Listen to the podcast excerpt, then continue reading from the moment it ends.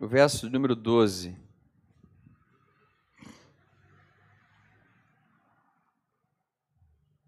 Aleluia. Romanos 8, 12. Assim, pois, irmãos, somos devedores, não à carne, como se constrangidos a viver segundo a carne.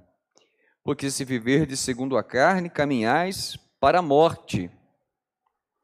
Mas, pelo, mas se pelo Espírito mortificardes os feitos do corpo, certamente vivereis. Pois todos os que são guiados pelo Espírito de Deus são filhos de Deus. Aleluia! Todos os que são guiados pelo Espírito de Deus são filhos de Deus.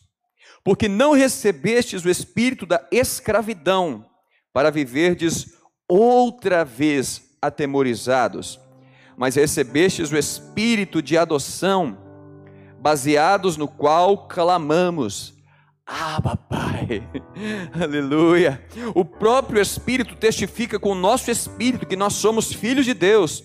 Ora, se somos filhos, somos também herdeiros, e herdeiros de Deus e co-herdeiros com Cristo. Se com Ele sofremos, com Ele seremos glorificados. Aleluia. Ser filho não significa que você nunca vai sofrer, né? Ser filho não significa que você nunca vai ser. É, é, é, como que eu poderia dizer? Quando você é filho, não significa, que você nunca vai ser contrariado na sua vontade. Quem é pai entende muito bem que muito, ele nem sempre pode fazer tudo que o filho quer, né?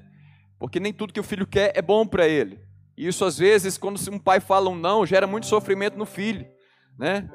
E às vezes até a gente fica com o coração apertado em dizer um não para o filho, né?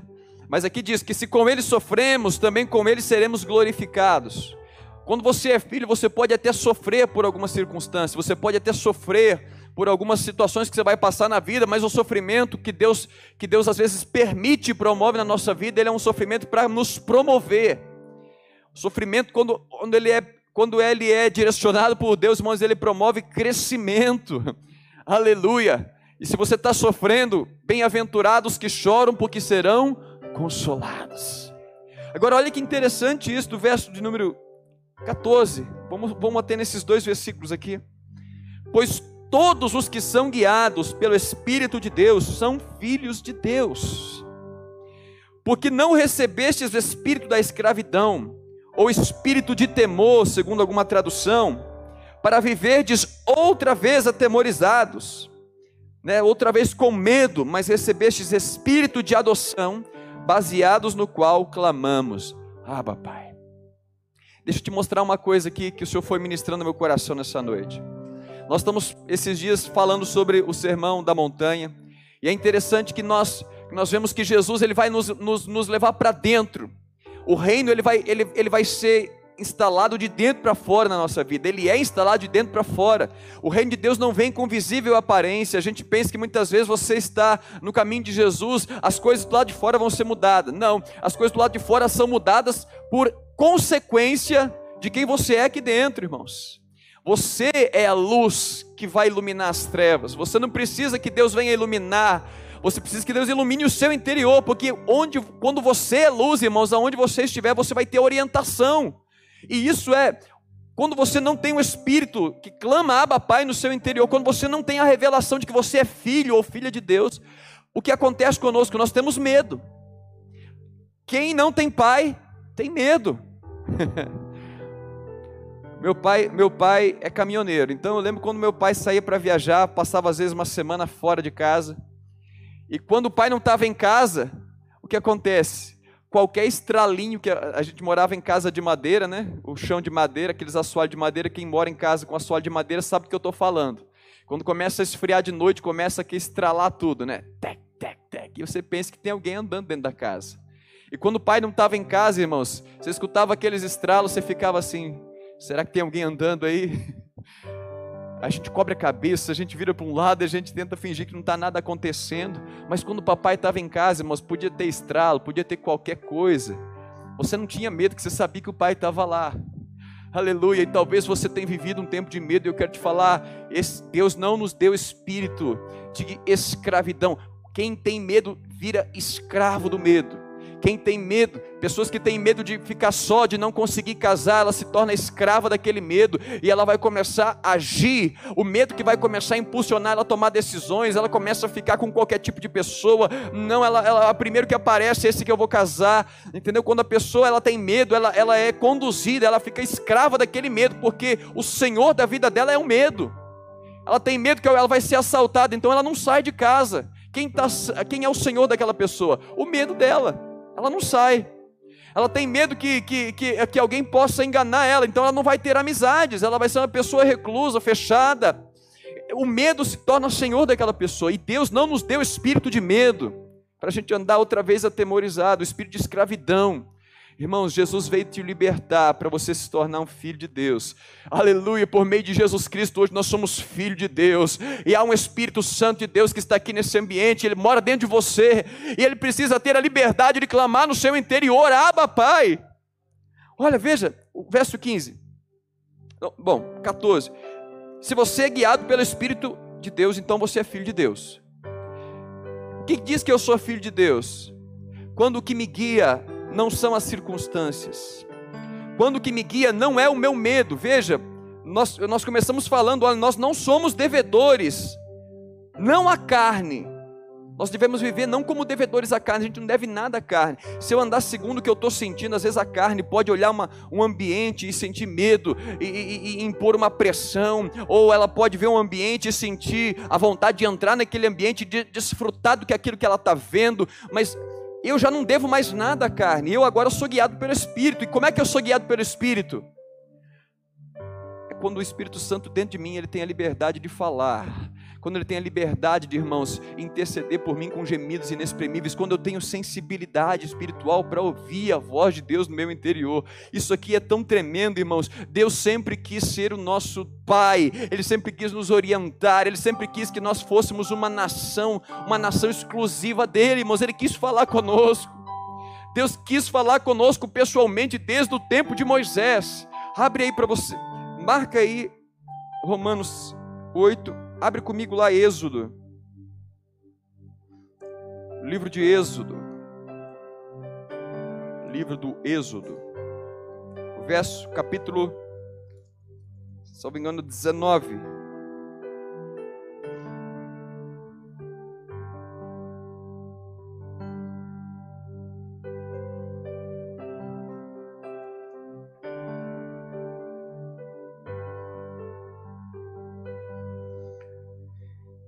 Diz assim, Êxodo 19: No terceiro mês da saída dos filhos de Israel da terra do Egito, no primeiro dia desse mês, vieram ao deserto do Sinai. Tendo partido de Refidim, vieram ao deserto do Sinai, no qual se acamparam ali, e se acampou Israel em fronte do monte. Subiu Moisés a Deus, e do monte o Senhor chamou e lhe disse: Assim falarás à casa de Jacó e anunciará aos filhos de Israel: Tendes visto o que fiz aos egípcios? Como vos levei sobre asas de águia e vos fiz e, e, e, e vos cheguei a mim? Agora, pois, se diligentemente ouvirdes a minha voz, se você ouvir a minha voz e guardar a minha aliança, então sereis minha propriedade peculiar. Se você, se você inclinar os seus ouvidos para ouvir a minha voz, se você deixar eu falar para você, deixar eu falar com você, então você vai ser minha propriedade peculiar dentre os povos porque toda a terra é minha. Só que se você me ouvir, você vai ser propriedade peculiar, você vai ter um cuidado específico. Eu vou cuidar de você, você é seu pai, eu vou te orientar, eu vou guardar você, você vai ser minha propriedade. Aleluia. Ah, como eu quero, Senhor. Eu sou teu e tu és meu. Aleluia. Olha o que diz: Vós me sereis reino e sacerdote e nação santa. São estas as palavras que falarás a Israel. Agora preste atenção o que Deus está falando com Moisés. Volta no verso 3. Assim falarás à casa de Jacó e anunciarás ao filho de Israel: Tendes visto o que eu fiz aos egípcios e vos levei sobre asas de águia, vos cheguei a mim. O que, que Deus estava falando com, com, com, com Moisés? Moisés fala para o povo: presta atenção no que aconteceu com vocês eu vos fiz voar com asas de águia, eu vos atraí, eu vos fiz chegar até mim. Quer dizer, irmãos, Deus está no controle de, de todas as coisas. Se você crê, você não vai precisar mais ter medo, porque Deus é que vai conduzir, Deus está conduzindo e Ele vai continuar conduzindo a sua vida. É necessário você libertar-se dessa escravidão de medo, de achar que, olha, oh, Deus talvez não está cuidando de mim porque eu não sou assim, não sou assado. Deus está cuidando de você. Irmãos, eu tenho testemunhos aqui tremendos diante da minha conversão de quando Deus cuidava da minha vida. Até que eu conhecesse a verdade, Deus ele cuida de você, não é porque você é crente, não é porque você conheceu a, a, o Evangelho, Ele cuida de você porque Ele ama, porque Deus, aleluia, Deus ele quer ser o seu Pai, por isso que Ele envia Jesus Cristo para que isso se conclua em mim e você. Agora olha aí, volta, volta para o Êxodo se ouvir a minha voz, o que, que Deus queria o que, que Deus queria falar? O que, que Deus queria fazer? Se vocês derem ouvido, se vocês inclinarem para me ouvir, então aí sim vocês vão ser uma nação de sacerdote. Olha o verso número 6. Vós me sereis reino de sacerdotes. Vocês vão ser um reino, um governo onde as pessoas não vai haver súditos, vai haver sacerdotes era para ser um reino onde todo mundo ouviria Deus, um reino onde todo mundo seria sacerdote. Mas o povo negou isso, então por isso que nós vamos ver que mais tarde é, é, é, é esse encargo ficou para a tribo de Levi de tratar das coisas espirituais. Mas Deus, desde o começo, Ele queria falar com todos. Eu quero que vocês, se vocês ouvirem a minha voz, vocês me serão reino de sacerdotes. E hoje no, Velho, no Novo Testamento nós vemos essa promessa se cumprir. Em Apocalipse, nós vemos é, na, na, segunda, na primeira carta de Pedro, nós vemos que nós somos reino e sacerdote, nação santa, aleluia. Agora, o verso de número 10.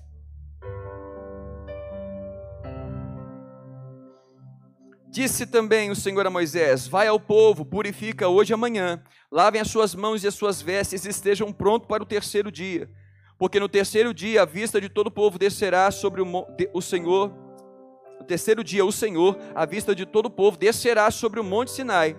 Marcarás em redor os limites do povo, dizendo: Guardai-vos de subir, nem toqueis no seu limite. Todo aquele que tocar será morto. Mão nenhuma tocará, mas será apedrejado ou flechado, quer seja animal, quer seja homem, não viverá. Quando soar longamente a buzina, então subirá o monte. Quer dizer, prepara o povo, Moisés. E eles vão ficar no limite. Quando eu der o sinal, o povo vai subir. Prepara o povo, manda o povo se purificar, lavar suas vestes, purificar, porque quando eu der o sinal, eles vão subir para ouvir a minha voz. Então, estáis prontos ao terceiro dia, não vos chegueis a mulher. Ao amanhecer do terceiro dia, houve trovões e relâmpagos e uma espessa nuvem sobre o monte, e muito forte clangor de trombeta, de maneira que todo o povo estava no arraial se estremeceu. E Moisés levou para fora do arraial ao encontro, levou o povo a, a, para fora do arraial ao encontro de Deus, e puseram-se ao pé do monte, e todo o monte Sinai fumegava. Irmãos, Deus estava começando a manifestar a sua presença. Deus manifestou seus sinais.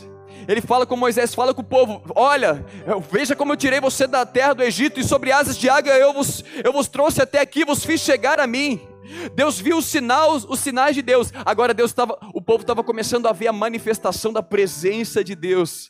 Irmãos, eu, eu, eu oro nessa noite para que você não seja uma pessoa que apenas veja sinais de Deus na sua vida. Há muitas pessoas que procuram o Evangelho simplesmente para ver sinais de Deus. Mas eu, eu profetizo para você, irmãos, que você vai sair daqui sentindo a presença do Senhor. Aleluia! Não apenas preocupado com os sinais, buscando apenas os sinais, mas você vai sentir a presença do Senhor. Eu profetizo que o monte vai tremer na sua casa. Eu profetizo, irmãos, que o seu coração ele vai, ele vai, irmãos, bater mais forte, porque Deus vai manifestar a sua presença nesses dias. No nome de Jesus. Deus quis falar com o povo. Agora, quando Deus começa a falar com Moisés, o povo começa a ficar com medo. Quando Deus vê a presença de Deus manifesta, o povo começa a ficar com medo. Olha aí, vai, vai no capítulo de número 20, vai no verso número 18.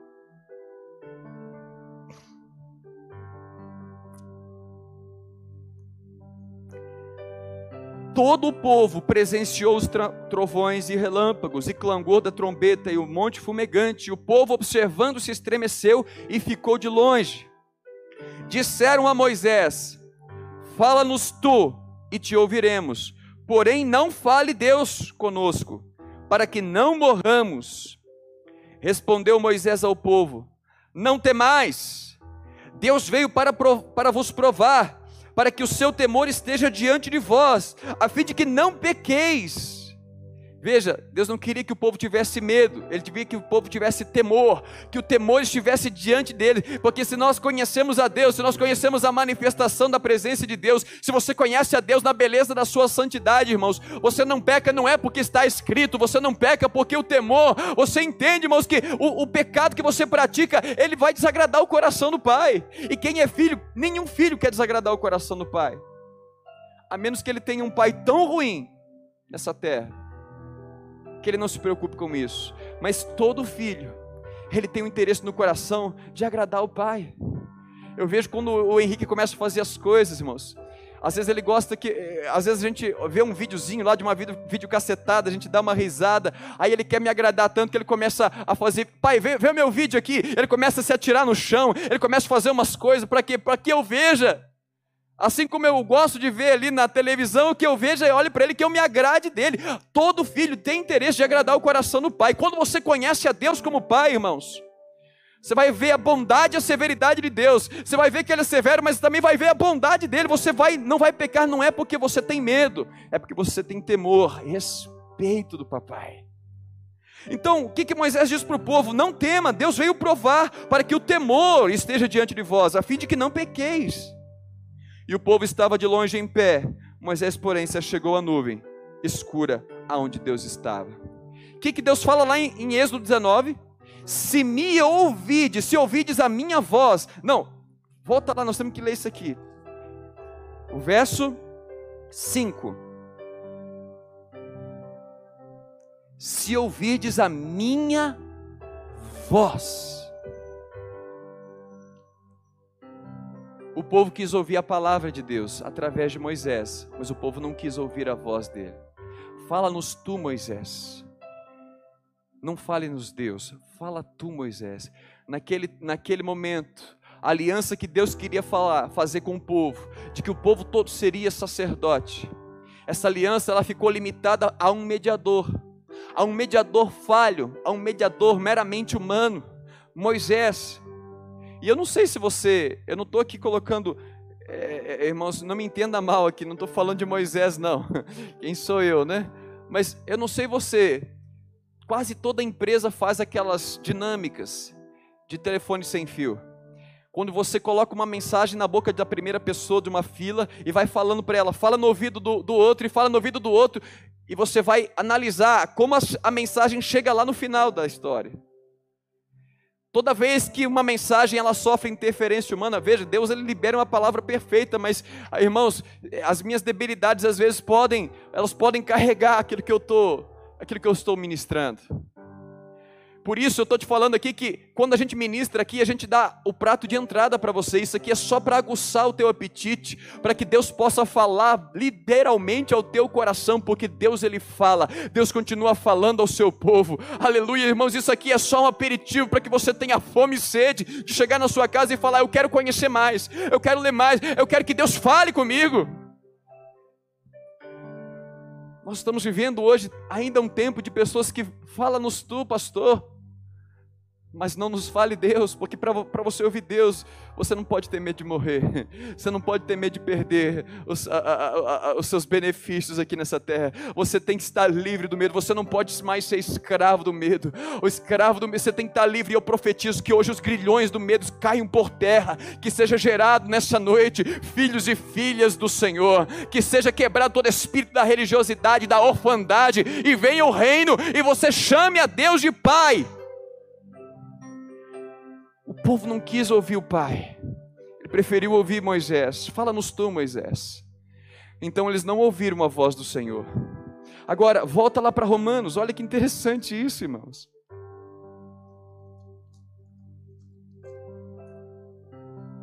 Romanos 8, verso 14.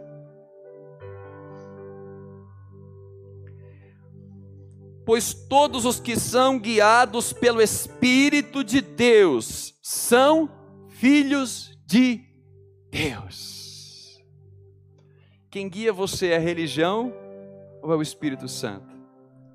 O Espírito Santo nunca vai instruir você a fazer uma coisa que Jesus não, não liberou, que Jesus não pregou, que Deus não havia predito desde a antiguidade. Mas presta atenção, você é conduzido pelo Espírito Santo, tem uma voz falando com você aí dentro? Você sabia que o Espírito Santo fala? Você sabia que nós estamos na nova aliança, que você e eu temos acesso ao Pai e que Deus pode falar com você? Se você, ó, os que são guiados pelo Espírito, como é que o Espírito Santo de Deus vai te guiar? Pela palavra, pelo testemunho interior, pela palavra de Deus falando ao seu interior. Se você é guiado, você já ouve a voz, então você é filho de Deus. O verso 15 porque não recebestes espírito de escravidão para viverdes atemorizado, viver com medo, viver, viver oprimido, mas você recebeu o espírito de adoção, baseado ao qual nós clamamos Abba, Pai. O grande problema da humanidade hoje, irmãos, é a falta da paternidade. Não porque Deus não queira ser o seu pai, Deus quer ser o seu pai, Deus quis ser, Pai, desde os tempos antigos, se você ouvir a minha voz, ai irmãos, nós pregamos aqui no Dia dos Pais uma palavra, se você procurar no YouTube você vai ver, quem, quem, quem vai estabelecer a paternidade sobre a tua vida não, não é o Pai, não basta o pai querer ser seu pai, você precisa querer ouvir a voz do pai e falar: Ele é meu pai, eu confio nele. Aleluia. Agora, vem aqui para Mateus capítulo 6.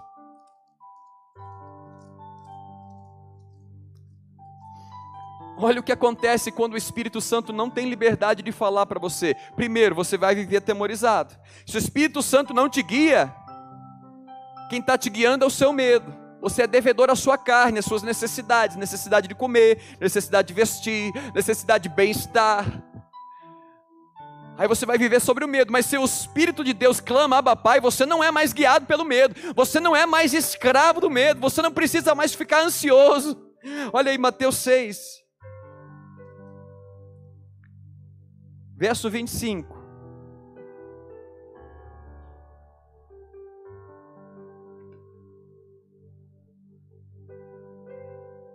Por isso vos digo: não andeis ansiosos pela vossa vida, quanto ao que haveis de comer ou beber, ou pelo vosso corpo, quanto que haveis de vestir. Não é a vida mais do que o alimento e o corpo mais do que as vestes? Observai as aves do céu, não semeiam, não colhem, não ajuntam em celeiros, contudo, vosso Pai, as aves, criaturas de Deus, elas não trabalham, mas o Pai, o vosso Pai, aquele que cuida das aves, Jesus está falando, Ele é o seu Pai, o vosso Pai celeste a sustenta, porventura, não valei vós muito mais do que as aves. Sabe o que acontece quando o Espírito de Deus ele tem liberdade de clamar Abba Pai aqui dentro? O temor não te escraviza mais, você não fica escravo do boleto, você não fica escravo de ter que comprar comida, você não fica escravo, ansioso se vai ter ou se não vai ter para comer, porque você pode descansar, que o Espírito Santo ele vai guiar você. Ele vai conduzir você. O Espírito Santo, irmãos, ele te atende nas suas menores necessidades até as maiores delas. Qual de vós, por mais ansioso que esteja, pode acrescentar um côvado ao custo da sua vida? E por que andais ansiosos quanto ao vestuário? Considerai como crescem os lírios do campo. Eles não trabalham, eles não fiam. Eu, contudo, vos afirmo que nem Salomão, em toda a sua glória, se vestiu como um deles. Ora, se Deus veste assim a erva do campo, que hoje existe e amanhã é lançada no forno, quanto mais vós, homens de pequena fé. Portanto, não vos inquieteis, dizendo: que comeremos, que beberemos, ou com o que nos vestiremos, porque os gentios é que procuram todas estas coisas. Pois o vosso Pai Celeste sabe que necessitais de todas elas. Buscai, pois, em primeiro lugar o seu reino e a sua justiça, e todas as outras coisas vos serão acrescentadas. Aleluia. Aleluia. Preste atenção. Falando de paternidade, talvez você não teve um pai ou seu pai não foi muito não foi um exemplo de paternidade na sua vida. Mas volto lá para o meu filho, o Henrique, três anos. Tem o bebezinho, ele não tem entendimento ainda, então vou usar aquele de três anos. O de três anos, irmãos, ele não precisa se preocupar se vai ter comida na hora do almoço. Ele não precisa se preocupar se eu fui no mercado fazer compra. Eu nunca vi ele chegar para mim, papai, você foi no varejão comprar comida? Você foi no. Não, ele não, não precisa se preocupar. Olha, ô mãe, eu não tenho cueca mais para vestir, você tem que eh, arrumar uma cueca, acabou minhas roupas. Ele não precisa se preocupar com isso. Porque ele sabe que ele tem um pai e uma mãe que está cuidando das suas necessidades. Qual é a única preocupação dele? Reino e justiça. Relacionamento e cumprir, irmãos, aquilo que é necessário dentro do lar.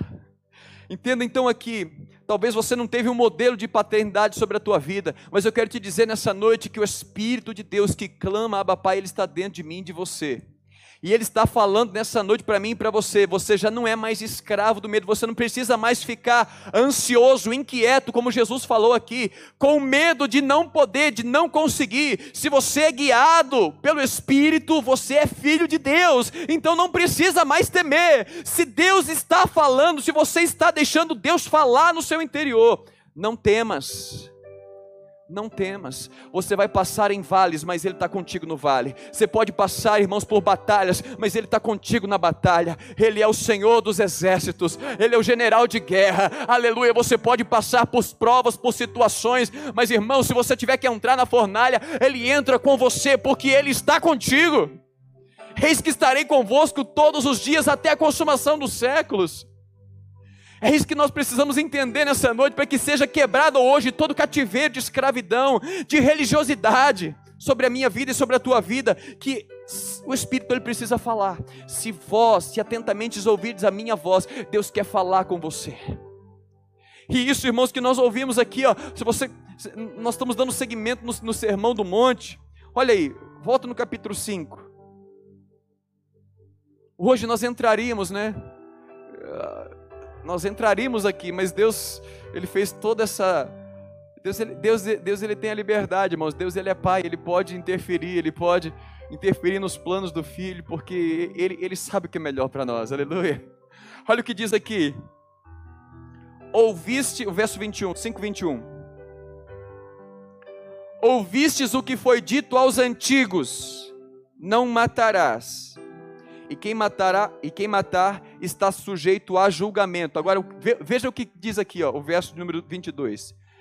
Eu, porém, vos digo, antes dessa nova aliança, a aliança que Jesus quis fazer conosco, que Ele quer fazer conosco, e se você ainda não tem uma aliança com Jesus nessa noite, Ele quer fazer essa aliança com você.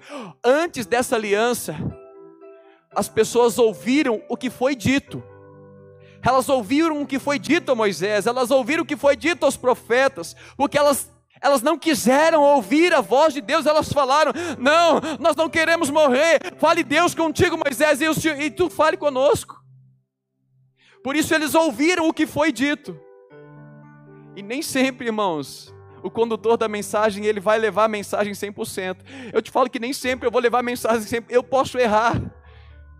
Eu posso errar na hora de conduzir a mensagem. Eu, não, eu, posso, eu posso esquecer de uma palavra. Eu posso, eu posso colocar uma palavra que, que talvez não seja tão, tão apropriada para aquele contexto, porque eu sou o ser humano. Mas existe um Deus que ele traz uma mensagem de revelação. E essa mensagem, irmãos, ela é perfeita. Esse Deus está dentro de você. O Espírito Santo está dentro de você hoje e ele quer revelar a profundidade da riqueza. Quando um pastor, quando um pregador ele fala a você, ele está só te mostrando, irmãos, a pontinha do iceberg. Ele está apenas, irmãos, te mostrando um caminho que é Jesus Cristo. E se você andar nesse caminho, há águas mais profundas, há um lugar onde Deus quer te levar, irmãos, onde ele vai anunciar, clama a mim, anunciar-te coisas grandes e firmes que ainda não sabe. Há coisas que Deus quer revelar, irmãos, que, que não pode passar pela boca de outra pessoa, que Ele quer revelar exclusivamente a você. Mas Deus precisa ter liberdade de falar ao teu coração. Você precisa ter, dar a liberdade ao Espírito Santo para ele clamar, Abba Pai. Você está escravizado, quem tem te conduzido? O Espírito Santo de Deus ou o seu medo? Às vezes nós podemos estar dentro da igreja e sabe quem está conduzindo a gente? É o medo, o medo do inferno. Ah, eu não, eu não faço isso porque eu tenho medo do inferno. Você não entendeu nada ainda, filho. Eu não posso viver a vida dentro de uma casa como filho. Ou, ou, ou, vou, vou usar o Henrique novamente. O Henrique não pode viver uma vida com medo de apanhar. Ele tem que viver uma vida ele vai apanhar na caminhada, talvez, ele vai, ele vai ser corrigido na caminhada, talvez, mas ele tem que viver uma vida onde ele, ele vai encontrar relacionamento. Ele tem que viver uma vida que ele vai ter correções, ele pode ter, mas uma vida onde ele vai encontrar aceitação, amor, ele vai encontrar relacionamento, e é isso que, que eu quero te falar nessa noite. Você não pode viver uma vida, irmãos, com medo de ir para o inferno. Isso, irmãos, é consequência de quem não é filho, para quem não é guiado pelo Espírito Santo de Deus. E se você estava escravo nessa noite, eu quero. Ai, irmãos, o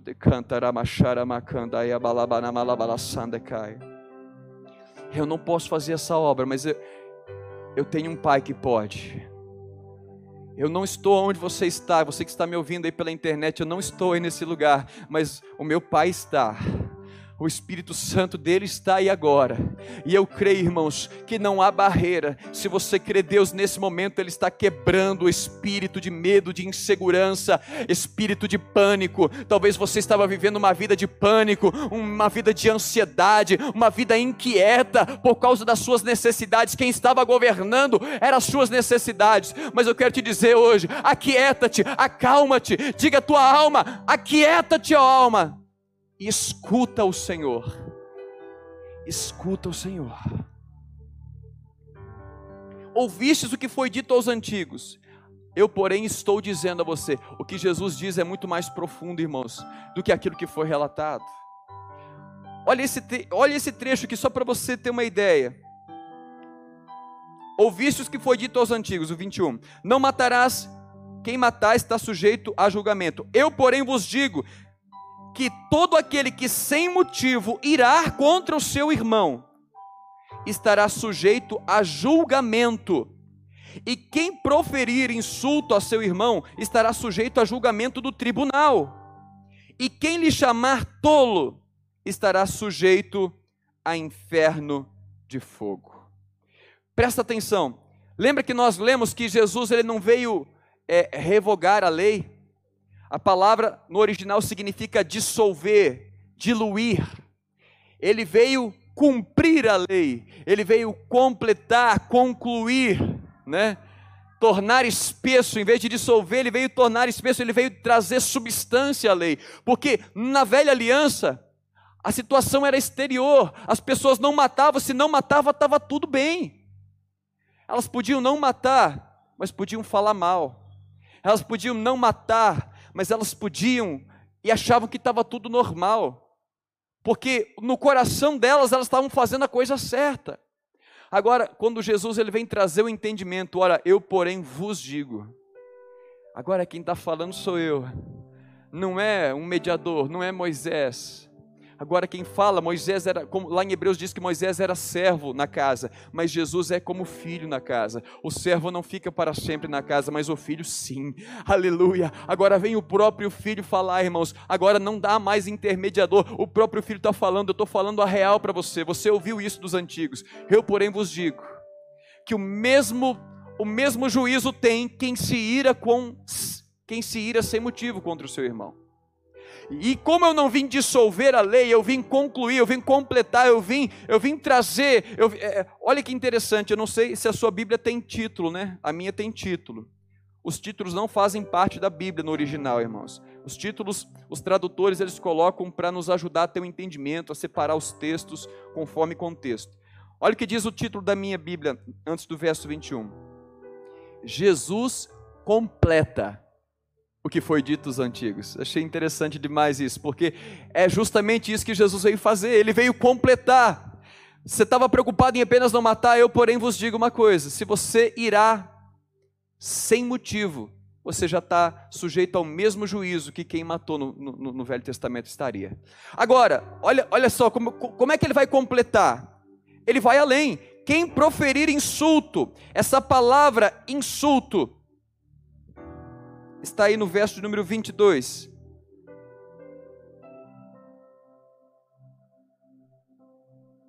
A palavra insulto é a palavra raca. O significado dessa palavra é sem sentido, pessoa que tem cabeça vazia, pessoa que tem cabeça oca. Olha que interessante. Jesus estava falando assim: se você irá sem motivo, você está sujeito ao mesmo juízo de quem está matando. E se você proferir um insulto, se você chamar o seu irmão de raca, cabeça oca, é uma pessoa que não tem sentido nenhuma, cabeça vazia, uma pessoa, sabe o que, Jesus estava falando? Se você, te, se você falar isso, você está sujeito a julgamento do tribunal, é a palavra sinédrio, é um tribunal diferente. Jesus passou por dois tribunais. Ele passou pelo tribunal do mundo, que era uma lei natural, era o tribunal lá dos romanos, e passou pelo sinédrio, que era Anás e Caifás. Quer dizer, espiritualmente, você começa a morrer se você começa a julgar a intelectualidade do seu irmão, se você começa. Por, por que, que ele veio completar a lei, irmãos? Por que, que alguém mata? Por que, que alguém chega a matar? Porque ele se acha tão importante que ele tem o poder de deixar alguém viver ou não. Isso é uma soberba que existe dentro do homem, e a soberba ela começa nas coisas pequenas, e a gente pensa que só peca quem matou, mas a soberba ela começa em achar que você é maior do que o outro.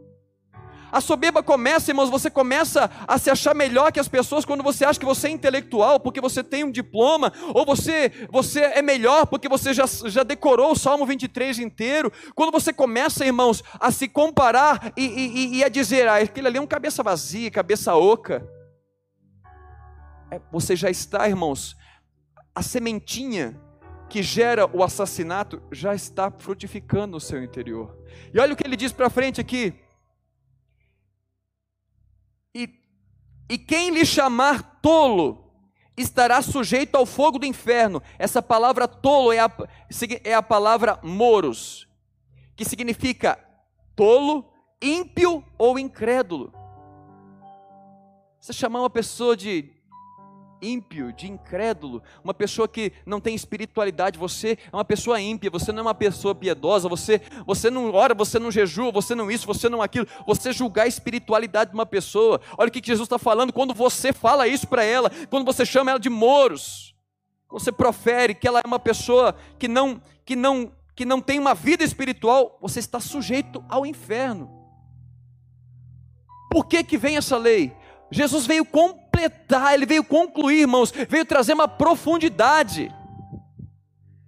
Essa lei existe para mostrar para nós que se eu me considerar um pouquinho maior que as pessoas, se, se, se é fácil ver entre é, família, né? Quando, quando o marido ora lá 10 horas, a esposa ora 10 minutos, a tendência às vezes do marido falar assim: você não ora, isso não, você não ama Deus, você não conversa com Deus, isso não é orar, orar é o que eu faço. É, é, é, como o publicano, eu oro, eu oro, eu jejuo três vezes por semana, eu dou meu dízimo.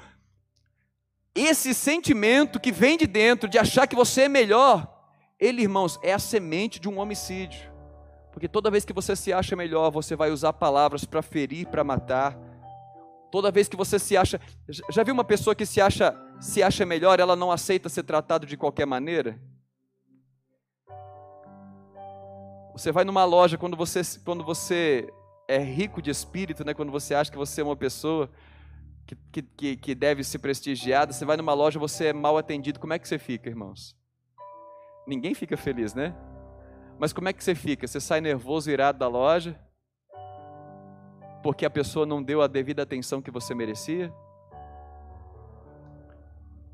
Se você faz assim, é porque existe uma soberba. Essa soberba é o princípio, viu? Se lá no Antigo Testamento matar já era, já era tribunal, no Novo Testamento está te mostrando que esse sentimento de sentir um pouquinho melhor, ele é o princípio que gera um, um, juízo muito maior.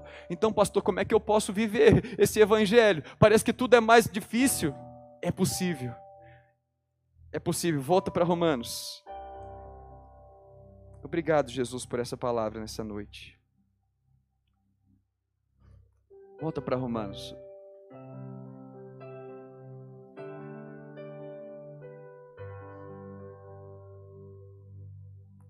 O verso 12. Assim, pois, irmãos, não somos devedores, não a carne, como constrangidos a viver segundo a carne. Porque se viver de segundo a carne, caminhais para a morte.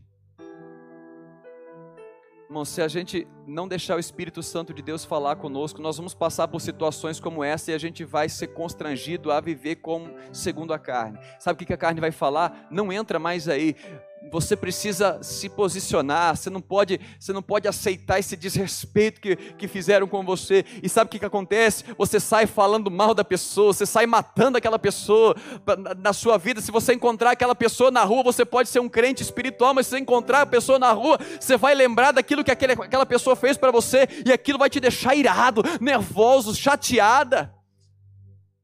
Jesus está falando: olha, você estava preocupado em apenas não matar. Eu estou te mostrando, eu porém vos digo o seguinte: na, eu vou engrossar o caldo. Na graça o negócio fica mais difícil mas você não é mais constrangido a viver segundo a carne. Você não é mais constrangido, porque se o Espírito de Deus habita em você, e se Ele pode falar quando você passar por uma situação como essa, existe alguém que vai interceder no seu interior, para que a vontade de Deus ela se cumpra na tua vida. E o que você precisa é parar, respirar um pouco e falar: Deus, me orienta aqui, Senhor. Eu não vou ter medo, mas eu vou, eu quero uma orientação tua.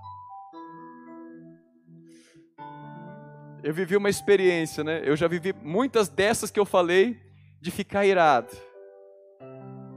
Mas eu vivi uma experiência onde eu deixei a voz do Espírito Santo falar.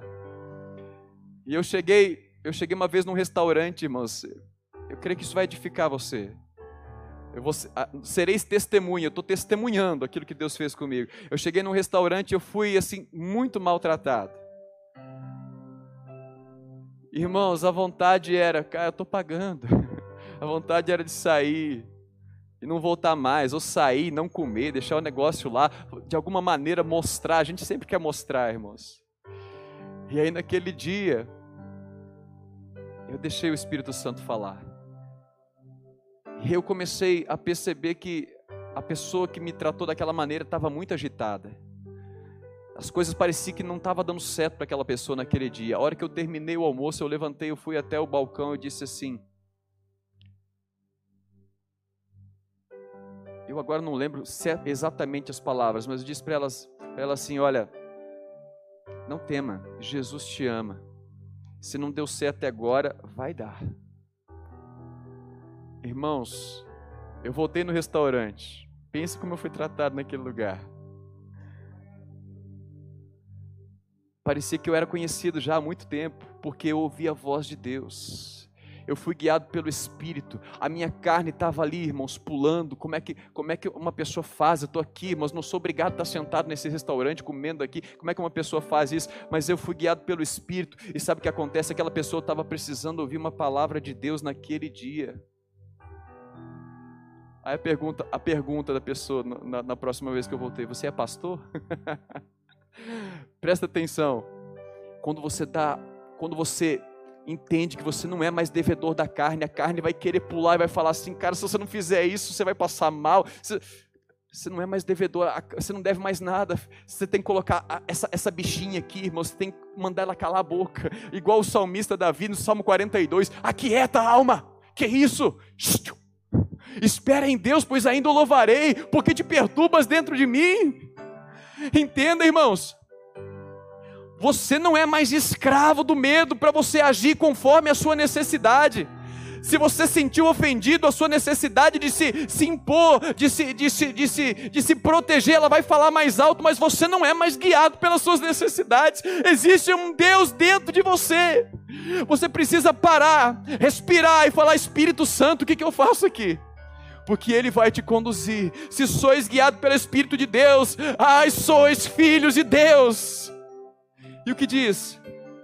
O verso, o verso 14, né?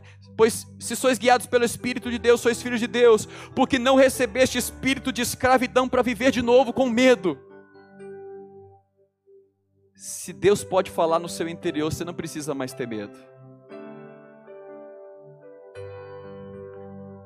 Fecha os teus olhos nesse momento. Eu quero que o Espírito Santo fale, irmãos.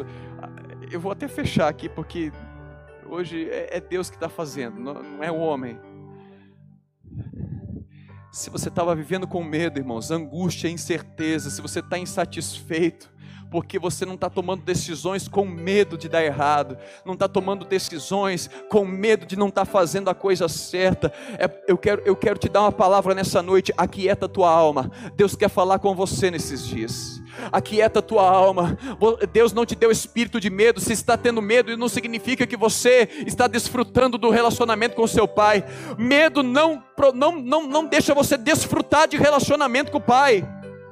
O irmão do filho pródigo, irmãos, ele fazia tudo certo ele não queria ser desaprovado pelo pai, ele queria, ele queria benefício, ele queria que o pai desse para ele um cabrito para ele, ele matar e festejar com seus amigos, mas ele nunca se relacionou com o pai, ele nunca chegou para o pai para pedir, porque não sei, talvez ele tinha medo. Ele fica chateado quando o filho pródigo volta e ele vê uma festa para aquele menino que desperdiçou todos os bens do pai, enquanto ele tenha, tinha feito tudo certinho, mas pelos motivos errados. Ele queria ser aprovado, ele não queria receber nenhuma desaprovação. E quando ele vê alguém que faz algo errado, ser amado, ser recolhido, ser acolhido, ele fica chateado, e talvez é isso que você está vivendo. Você está com medo, mas não é isso que Deus está falando com você nessa noite. Eu, eu declaro sobre você: aquieta tua alma. Deus quer falar no teu coração. Deus não te deu espírito de medo, irmãos. Deus não produz medo. Deus não é um Deus de confusão. E se você está com medo, é porque você não está ouvindo a voz dEle. A minha oração é nessa noite, Pai. Pai que o Senhor possa falar, Pai, que o monte possa tremer nessa noite.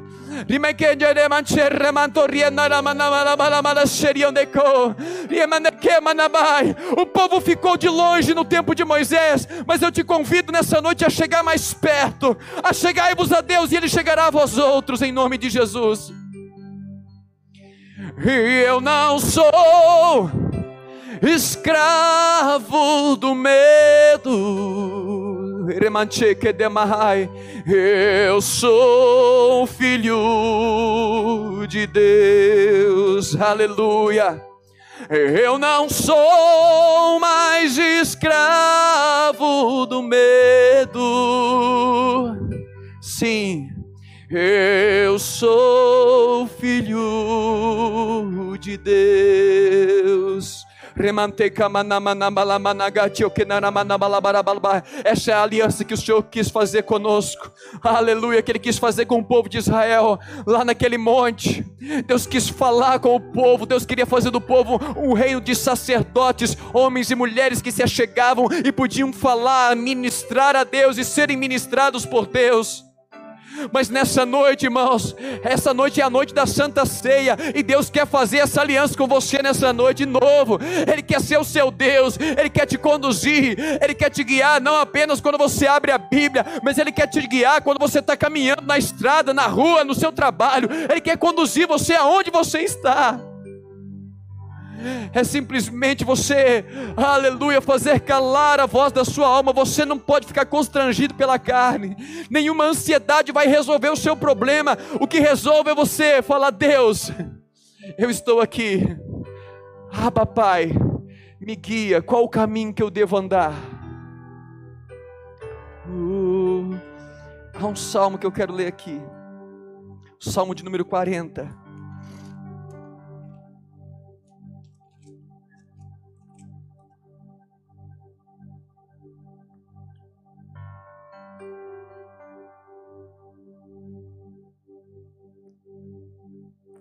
Esperei confiantemente pelo Senhor. Ele se inclinou para mim e me ouviu. Quando clamei por socorro, tirou-me de um poço de perdição e de um, de um tremedal de lama, colocou meus pés sobre uma rocha, firmou os meus passos, e me pôs nos lábios um cântico novo, um hino de louvor ao nosso Deus. Muitos verão essas coisas e temerão, e confiarão no Senhor. Bem-aventurado o homem que põe no Senhor a sua confiança e não pende para os arrogantes e nem para os afeiçoados à mentira.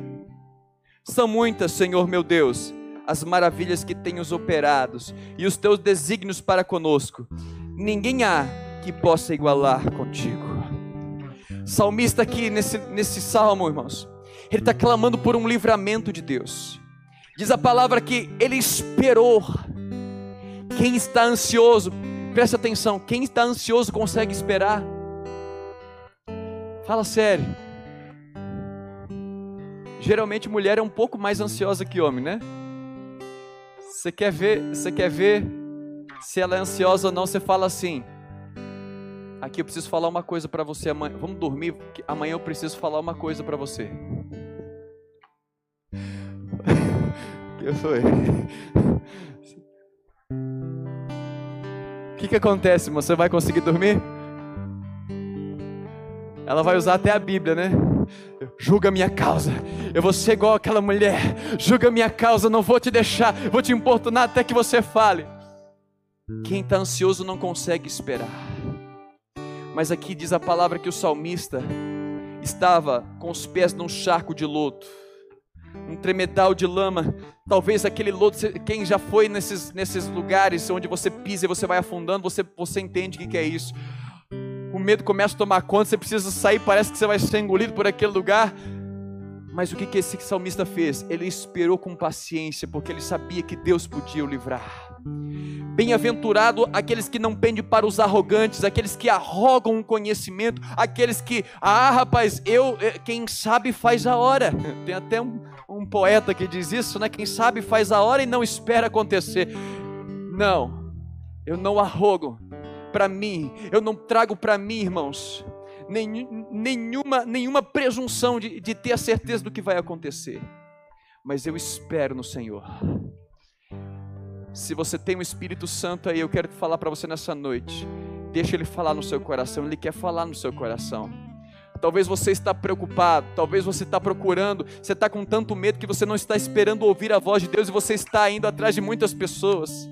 É interessante que Deus usa líderes espirituais para nos conduzir muitas vezes. Porém, quando a gente está ansioso, irmãos, a gente pergunta aqui, pergunta ali, pergunta lá, e isso só vai trazer mais, vai aumentar mais o seu medo e a sua insegurança, porque cada hora você vai escutar uma coisa.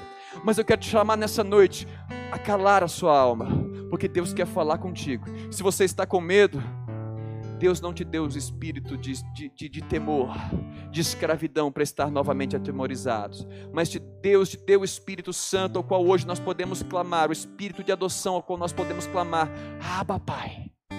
Volta lá, eu quero terminar, irmãos, permitindo Deus. Romanos 8.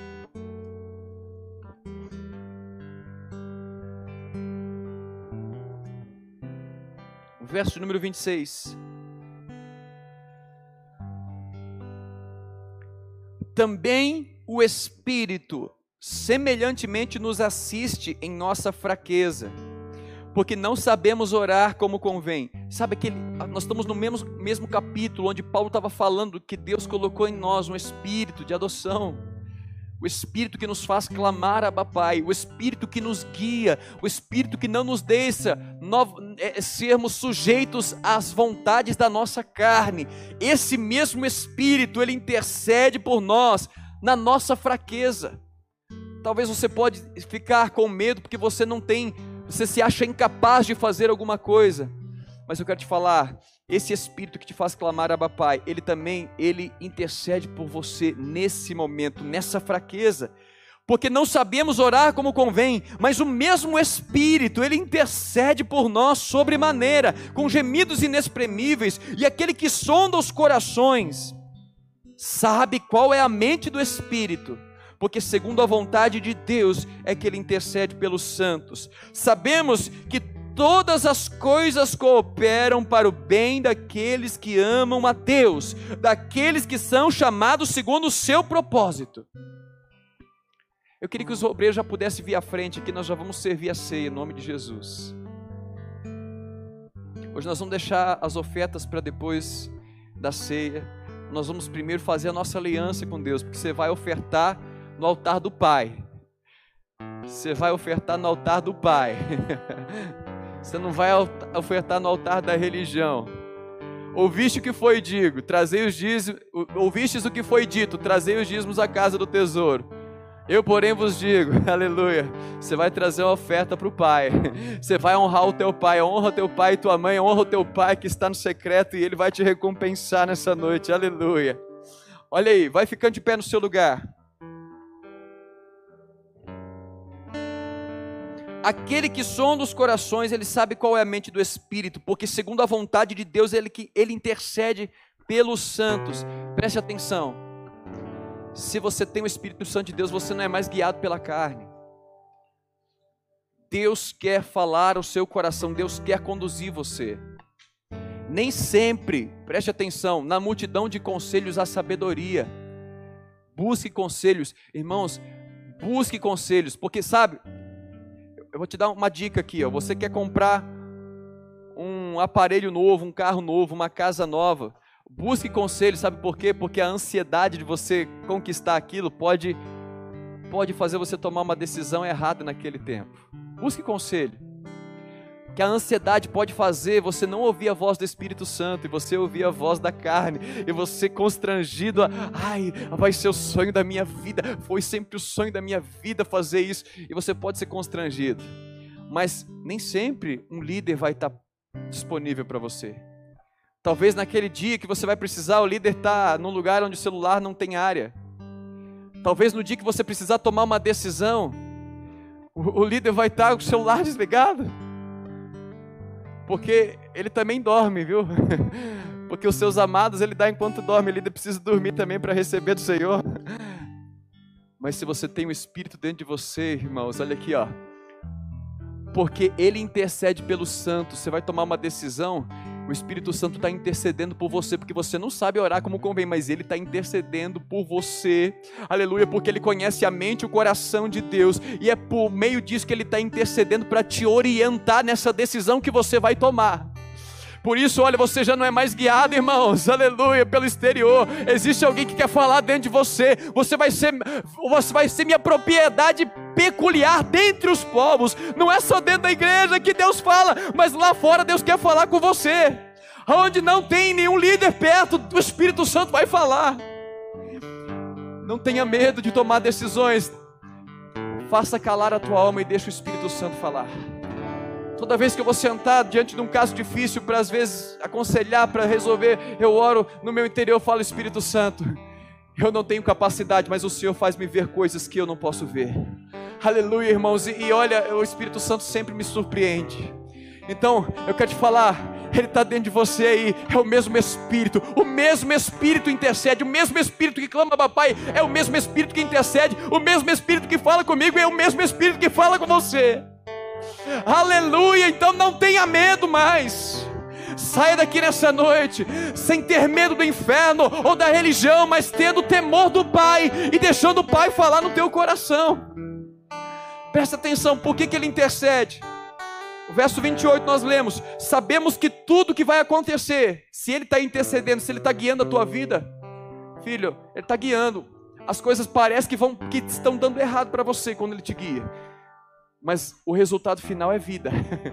Tem muitas vezes que você está sendo guiado por Deus e fala assim: Meu Deus, quando, quando eu estava no mundo, parece que minha vida estava melhor, agora eu estou na, na, igreja, parece que o negócio está tá difícil. Não, filho, fica tranquilo, porque no final das contas, no final das contas, o resultado vai ser muito melhor.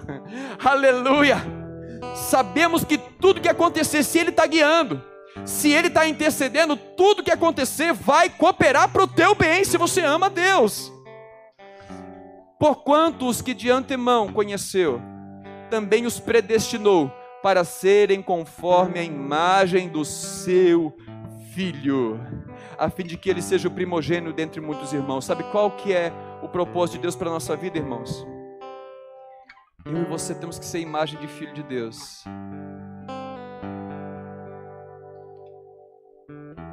Você quer, você quer, você, pode, você quer deixar um pai alegre? Você não precisa mentir, não. Não vai dar falso testemunho, não. Mas você fala assim, parece com o pai. Ah, a gente fica todo, todo. Agora, sabe qual que é o propósito de Deus para mim e para você? Que eu e você tenha a imagem do filho dele. Aí vai olhar para o Gilberto e vai falar: Olha, é a cara do papai celestial.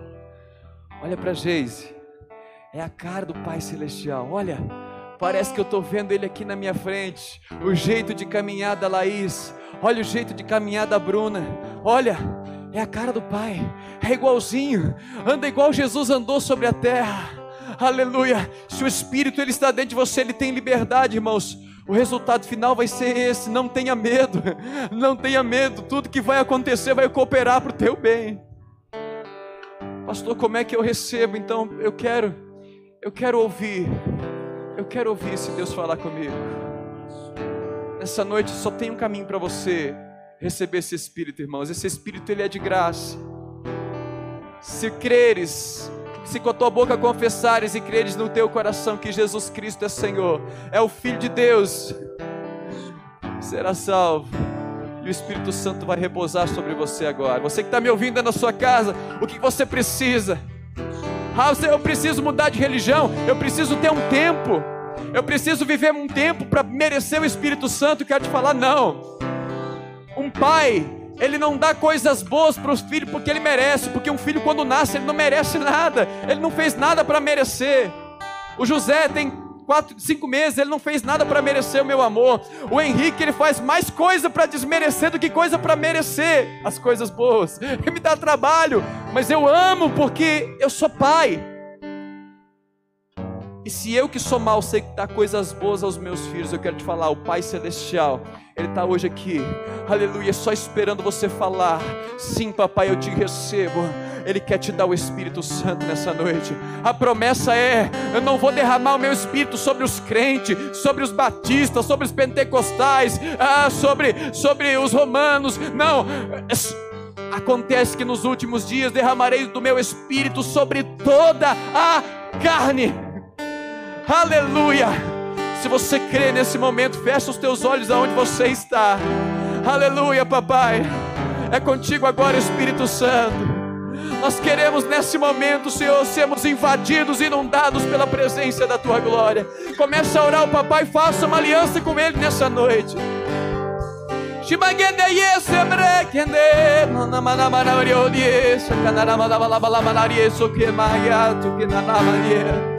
Como é que eu faço, pastor? Ora comigo assim, Senhor Jesus.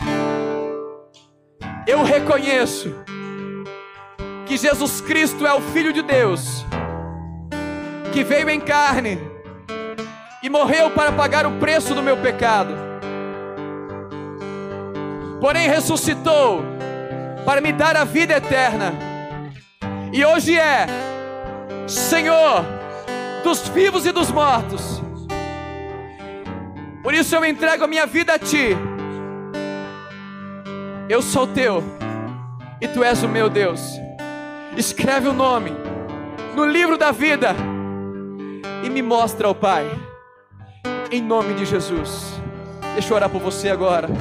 Pai, eu oro, Pai, para que toda pessoa que fez essa oração, não importa onde ele esteja ouvindo agora, talvez esteja num carro dirigindo. Pai, que o Senhor possa, Senhor, derramar sobre ele agora o teu Espírito Santo. Que a partir de hoje ele seja conduzido, ó Pai, não mais pelo medo, não seja mais conduzido, ó Pai amado, pela escravidão, ó Pai, das necessidades da carne, comer, beber, vestir, mas seja conduzido agora para buscar em primeiro lugar o reino, porque as outras coisas que são necessárias, sim, elas vão ser acrescentadas. Ensina-nos a priorizar, ó Pai, a tua presença, a priorizar a comunhão, a priorizar, ó Deus, oh, oh, o teu Espírito Santo, aleluia. Oh,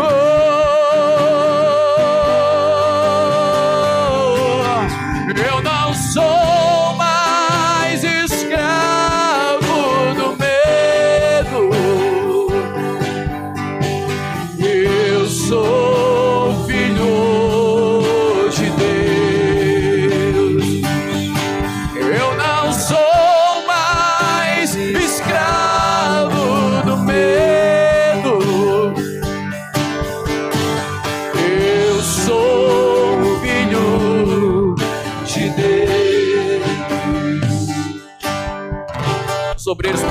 passar os elementos da ceia em nome de Jesus.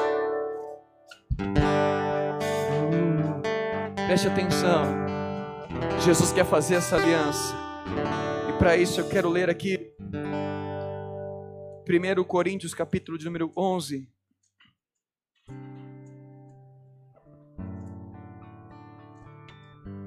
Vocês podem passar já, viu?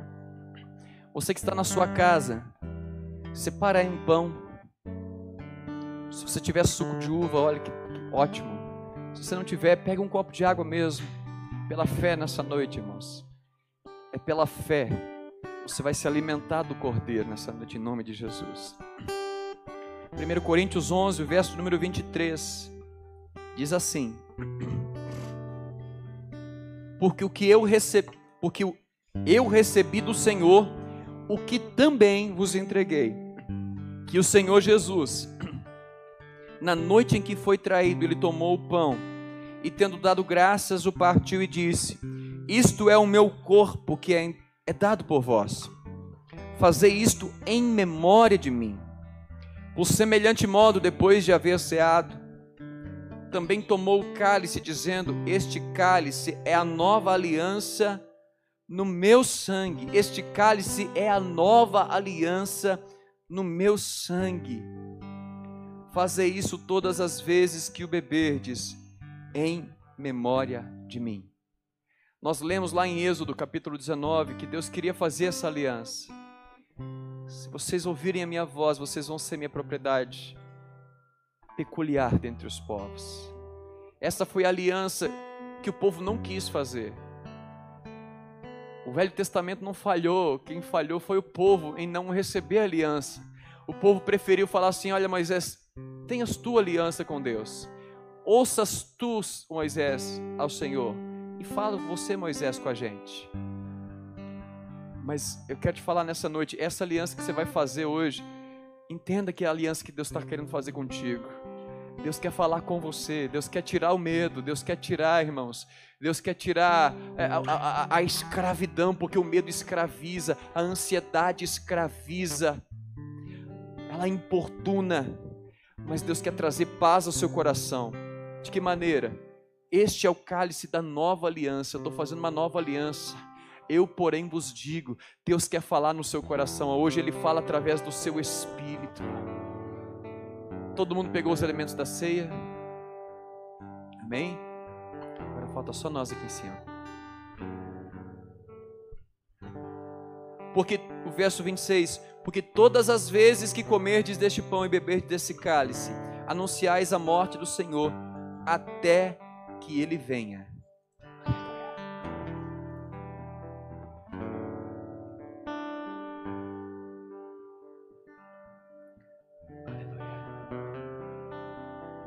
Pegue o pão, vamos orar. Irmãos, você se torna filho pela fé, você é salvo pela fé, e essa ceia, ela te alimenta pela fé. Entenda isso nessa noite. Tome o pão, vamos orar. Pai, nós oramos agora e consagramos este pão. Nós cremos que ele agora é o corpo de Cristo que vai nos alimentar. Nós queremos firmar esta aliança pelo Senhor, Pai. Aquele que de mim se alimenta, por mim viverá. Nós queremos fazer com que essa aliança se cumpra hoje. Nós possamos viver para Cristo, viver por Cristo, que Cristo vive em nós. Então, Senhor, que este pão ele venha profeticamente cumprir um propósito no nosso interior. Nós não cremos no pão, nós cremos, ó Pai, na ceia que o Senhor estabeleceu e anunciamos a tua morte, porque o Senhor morreu para que hoje nós pudéssemos estar nos alimentando deste pão porém ressuscitou para nos dar vida eterna.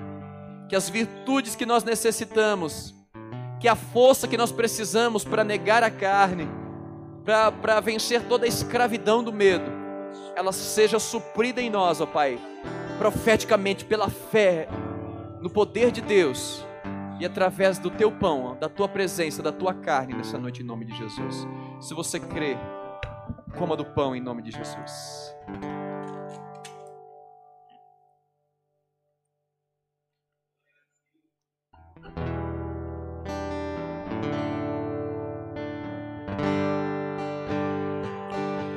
Eu não sou mais escravo do medo. Eu sou filho de Deus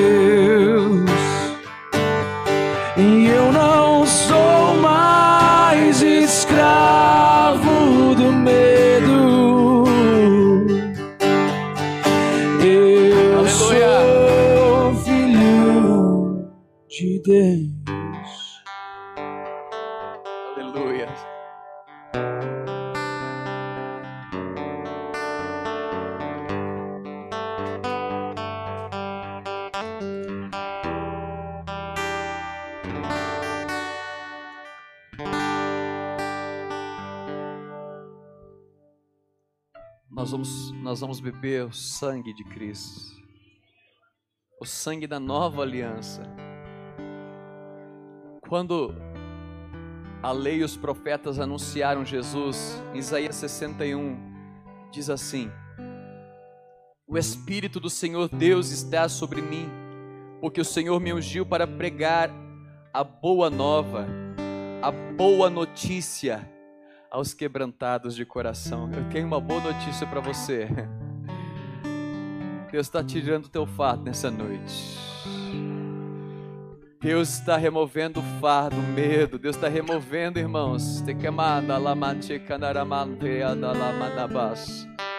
Uh, se ele é teu pai, dá ouvido ao teu pai. Deixa ele conduzir você. Ele está tirando hoje. Ele me ungiu para pregar a boa nova, boa notícia para quem está quebrantado, para quem já não está mais suportando, para quem já foi quebrado pelo peso da religião, da religiosidade. Oh, e enviou-me a curar os quebrantados de coração, a proclamar libertação aos cativos, a pôr em liberdade aos algemados e a pregoar o ano aceitável do Senhor, o dia da vingança do nosso Deus, e a consolar a todos os que choram. É essa aliança, Jesus veio cumprir isso aqui, ó. É essa aliança, quando você beber desse, desse cálice, lembra hoje, filho, você é filho, você é filha. É isso que Deus quer fazer com você. Aleluia. Oh, hoje eu saio daqui, irmão, sem confiança alguma em mim mesmo. Eu confio em Deus, eu confio nele, eu sei que Ele vai me conduzir cada decisão e tudo que acontecer vai cooperar para o meu bem, porque eu amo a Deus, Ele sabe que eu amo Ele.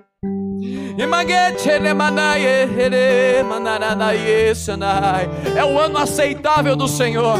É o ano aceitável do Senhor. É o ano aceitável, é o tempo do consolo de Deus para mim e para tua vida.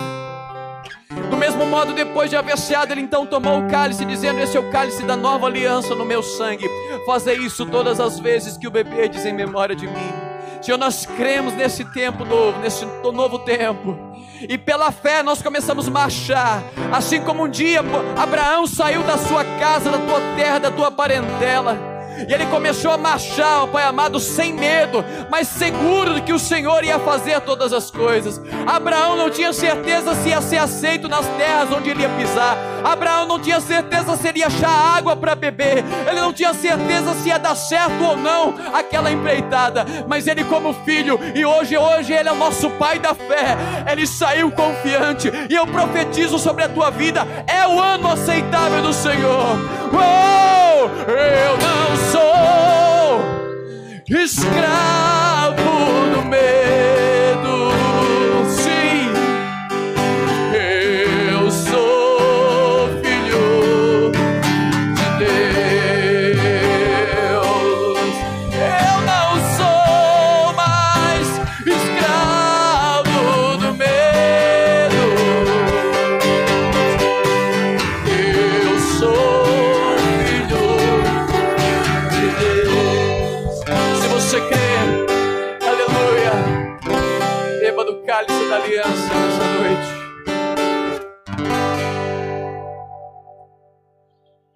Aleluia, Jesus. Aleluia, Jesus. Aleluia. Aleluia. Aleluia. Glória ao teu nome, Jesus. Seja exaltado entre as nações. Oh, seja adorado. Seja adorado. Seja adorado,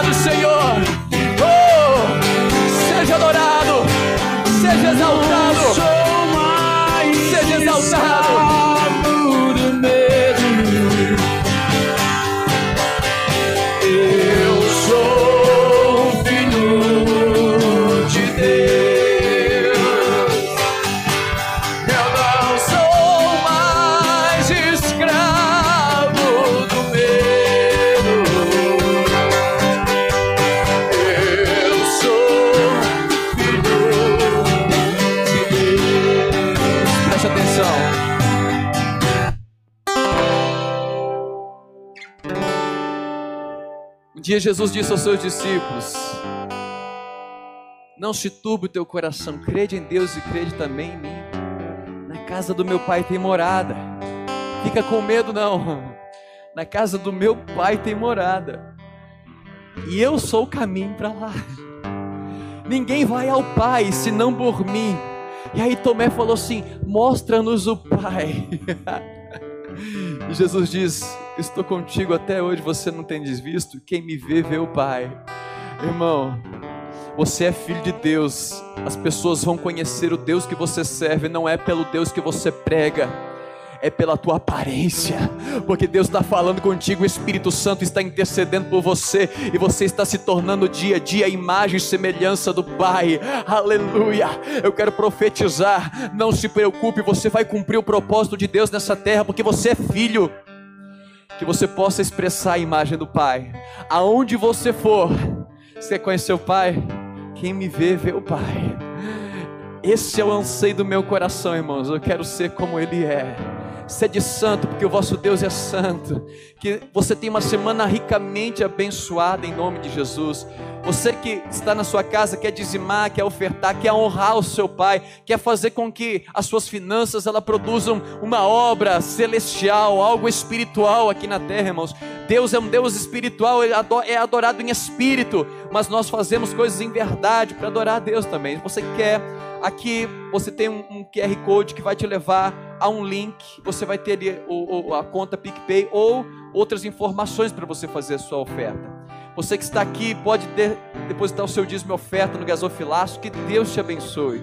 Em nome do Senhor Jesus.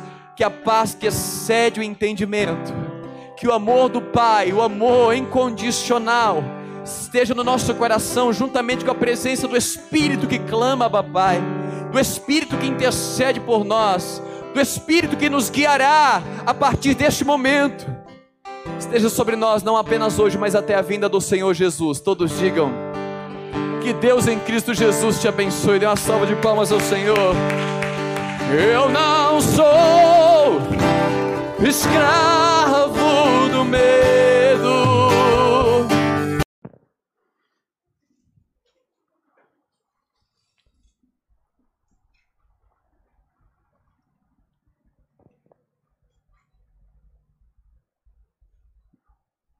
O verso número 12.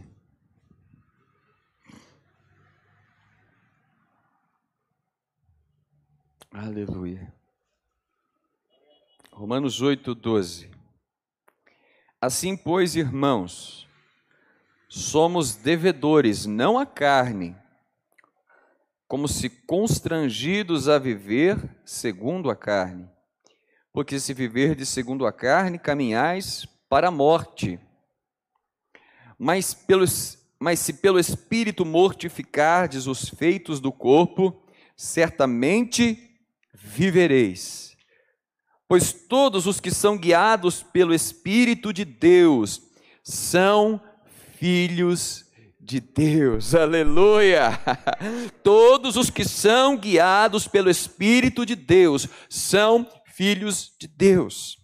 Porque não recebestes o espírito da escravidão para viverdes outra vez atemorizados, mas recebestes o espírito de adoção, baseados no qual clamamos: Abba, Pai. Aleluia. O próprio Espírito testifica com o nosso espírito que nós somos filhos de Deus. Ora, se somos filhos, somos também herdeiros, e herdeiros de Deus e co-herdeiros com Cristo. Se com Ele sofremos, com Ele seremos glorificados. Aleluia. Ser filho não significa que você nunca vai sofrer, né? Ser filho não significa que você nunca vai ser. É, é, é, como que eu poderia dizer? Quando você é filho, não significa, que você nunca vai ser contrariado na sua vontade. Quem é pai entende muito bem que muito, ele nem sempre pode fazer tudo que o filho quer, né? Porque nem tudo que o filho quer é bom para ele. E isso às vezes, quando um pai fala um não, gera muito sofrimento no filho, né? E às vezes até a gente fica com o coração apertado em dizer um não para o filho, né? Mas aqui diz que se com ele sofremos, também com ele seremos glorificados. Quando você é filho, você pode até sofrer por algumas circunstâncias, você pode até sofrer por algumas situações que você vai passar na vida, mas o sofrimento que Deus, que Deus às vezes permite e promove na nossa vida, ele é um sofrimento para nos promover. O sofrimento, quando, quando, ele é, quando ele é direcionado por Deus, irmãos, ele promove crescimento. Aleluia. E se você está sofrendo, bem-aventurados que choram, porque serão consolados.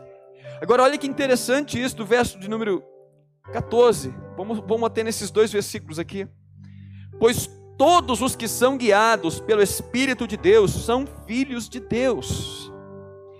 Porque não recebestes o espírito da escravidão, ou espírito de temor, segundo alguma tradução, para viverdes outra vez atemorizados, né, outra vez com medo, mas recebestes espírito de adoção, baseados no qual clamamos: Abba, Pai. Deixa eu te mostrar uma coisa aqui que o Senhor foi ministrando no meu coração nessa noite. Nós estamos esses dias falando sobre o sermão da montanha, e é interessante que nós, nós vemos que Jesus ele vai nos, nos, nos levar para dentro. O reino ele vai, ele, ele vai ser instalado de dentro para fora na nossa vida, ele é instalado de dentro para fora. O reino de Deus não vem com visível aparência. A gente pensa que muitas vezes você está no caminho de Jesus, as coisas do lado de fora vão ser mudadas. Não, as coisas do lado de fora são mudadas por consequência de quem você é aqui dentro, irmãos. Você é a luz que vai iluminar as trevas. Você não precisa que Deus venha iluminar. Você precisa que Deus ilumine o seu interior, porque onde, quando você é luz, irmãos, aonde você estiver, você vai ter orientação. E isso é quando você não tem o espírito que clama Abba Pai no seu interior, quando você não tem a revelação de que você é filho ou filha de Deus, o que acontece conosco? Nós temos medo. Quem não tem pai tem medo. meu pai, meu pai é caminhoneiro, então eu lembro quando meu pai saía para viajar, passava às vezes uma semana fora de casa. E quando o pai não estava em casa, o que acontece? qualquer estralinho que a, a, gente morava em casa de madeira, né? O chão de madeira, aqueles assoalhos de madeira, quem mora em casa com assoalho de madeira sabe do que eu estou falando. Quando começa a esfriar de noite, começa a estralar tudo, né? Tec, tec, tec. E você pensa que tem alguém andando dentro da casa. E quando o pai não estava em casa, irmãos, você escutava aqueles estralos, você ficava assim: será que tem alguém andando aí?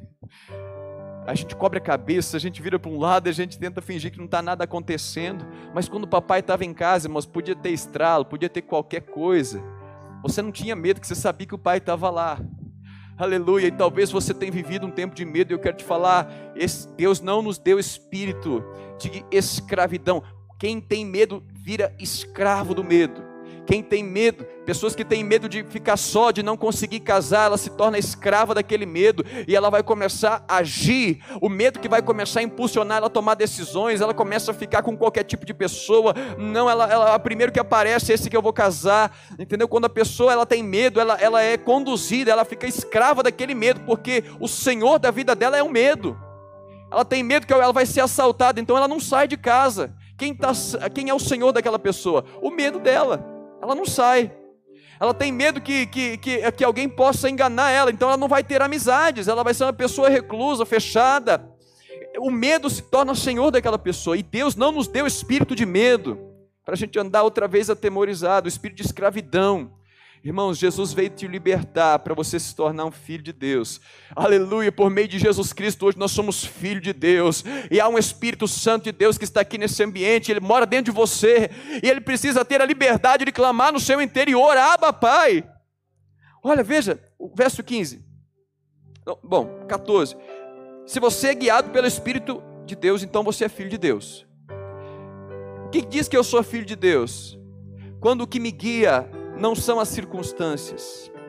Quando o que me guia não é o meu medo, veja, nós, nós começamos falando, olha, nós não somos devedores, não a carne, Nós devemos viver não como devedores à carne, a gente não deve nada à carne. Se eu andar segundo o que eu estou sentindo, às vezes a carne pode olhar uma, um ambiente e sentir medo e, e, e, impor uma pressão, ou ela pode ver um ambiente e sentir a vontade de entrar naquele ambiente, de desfrutar do que aquilo que ela está vendo, mas eu já não devo mais nada à carne, eu agora sou guiado pelo Espírito. E como é que eu sou guiado pelo Espírito? É quando o Espírito Santo dentro de mim ele tem a liberdade de falar quando Ele tem a liberdade de, irmãos, interceder por mim com gemidos inexprimíveis, quando eu tenho sensibilidade espiritual para ouvir a voz de Deus no meu interior. Isso aqui é tão tremendo, irmãos. Deus sempre quis ser o nosso Pai, Ele sempre quis nos orientar, Ele sempre quis que nós fôssemos uma nação, uma nação exclusiva dEle, irmãos. Ele quis falar conosco. Deus quis falar conosco pessoalmente desde o tempo de Moisés. Abre aí para você, marca aí Romanos 8, Abre comigo lá Êxodo. Livro de Êxodo. Livro do Êxodo. verso, capítulo, se não me engano, 19.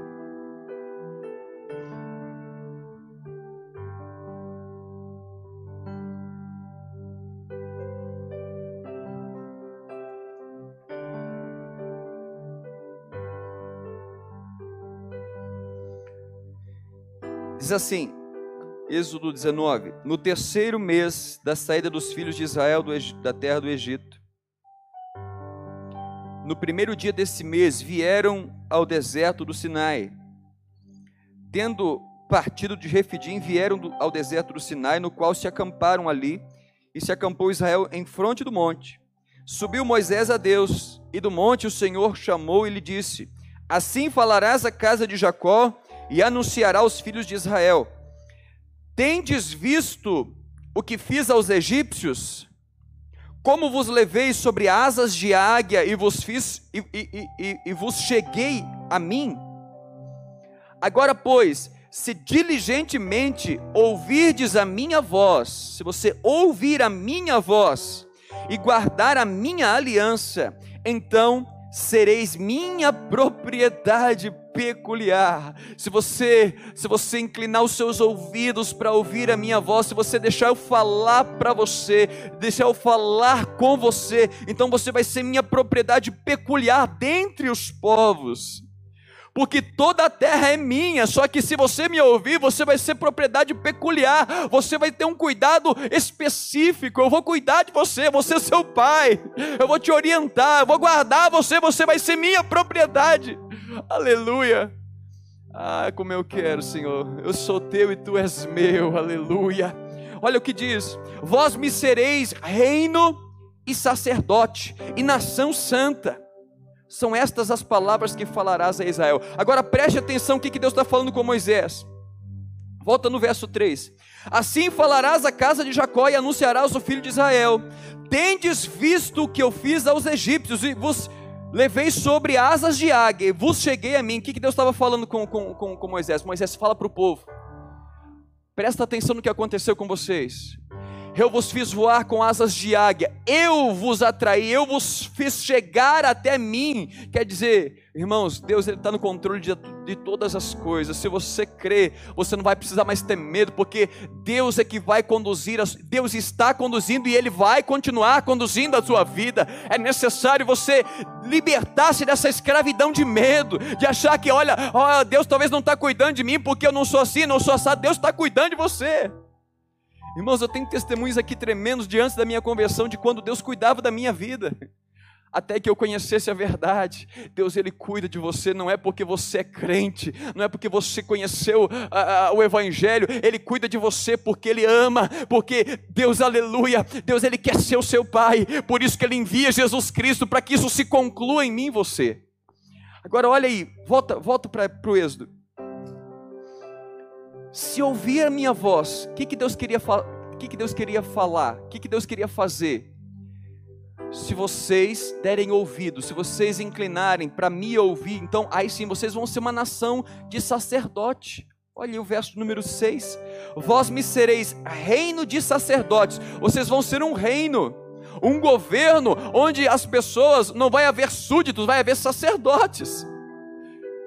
Era para ser um reino onde todo mundo ouviria Deus, um reino onde todo mundo seria sacerdote, mas o povo negou isso, então por isso que nós vamos ver que mais tarde é, é, é, é esse encargo ficou para a tribo de Levi de tratar das coisas espirituais, mas Deus desde o começo ele queria falar com todos. Eu quero que vocês, se vocês ouvirem a minha voz, vocês me serão reino de sacerdotes. E hoje no, Velho, no Novo Testamento nós vemos essa promessa se cumprir. Em Apocalipse, nós vemos é, na, na, segunda, na primeira carta de Pedro, nós vemos que nós somos reino e sacerdote, nação santa, aleluia. Agora, o verso de número 10.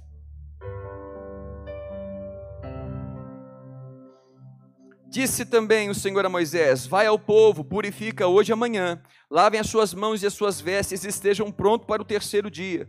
Porque no terceiro dia a vista de todo o povo descerá sobre o, o Senhor no terceiro dia, o Senhor, à vista de todo o povo, descerá sobre o monte Sinai.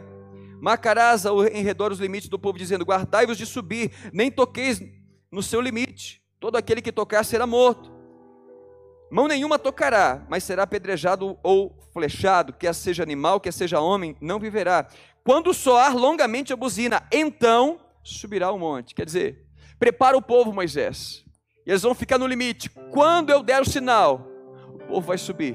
Prepara o povo, manda o povo se purificar, lavar suas vestes, purificar, porque quando eu der o sinal, eles vão subir para ouvir a minha voz. Então, estáis prontos ao terceiro dia, não vos chegueis a mulher, ao amanhecer do terceiro dia, houve trovões e relâmpagos e uma espessa nuvem sobre o monte, e muito forte clangor de trombeta, de maneira que todo o povo estava no arraial se estremeceu. E Moisés levou para fora do arraial ao encontro, levou o povo a, a, para fora do arraial ao encontro de Deus, e puseram-se ao pé do monte, e todo o monte Sinai fumegava. Irmãos, Deus estava começando a manifestar a sua presença. Deus manifestou seus sinais. Ele fala com Moisés, fala com o povo: Olha, veja como eu tirei você da terra do Egito, e sobre asas de águia eu vos, eu vos trouxe até aqui, vos fiz chegar a mim. Deus viu os sinais, os sinais de Deus. Agora Deus estava, o povo estava começando a ver a manifestação da presença de Deus. Irmãos, eu, eu, eu oro nessa noite para que você não seja uma pessoa que apenas veja sinais de Deus na sua vida. Há muitas pessoas que procuram o Evangelho simplesmente para ver sinais de Deus. Mas eu, eu profetizo para você, irmãos, que você vai sair daqui sentindo a presença do Senhor. Aleluia! Não apenas preocupado com os sinais, buscando apenas os sinais, mas você vai sentir a presença do Senhor. Eu profetizo que o monte vai tremer na sua casa. Eu profetizo, irmãos, que o seu coração ele vai, ele vai, irmãos, bater mais forte, porque Deus vai manifestar a sua presença nesses dias. No nome de Jesus. Deus quis falar com o povo. Agora, quando Deus começa a falar com Moisés, o povo começa a ficar com medo. Quando Deus vê a presença de Deus manifesta, o povo começa a ficar com medo.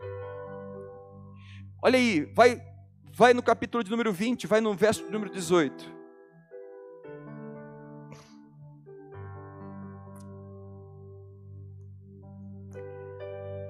Todo o povo presenciou os trovões e relâmpagos, e clangor da trombeta e o monte fumegante. E o povo, observando, se estremeceu e ficou de longe.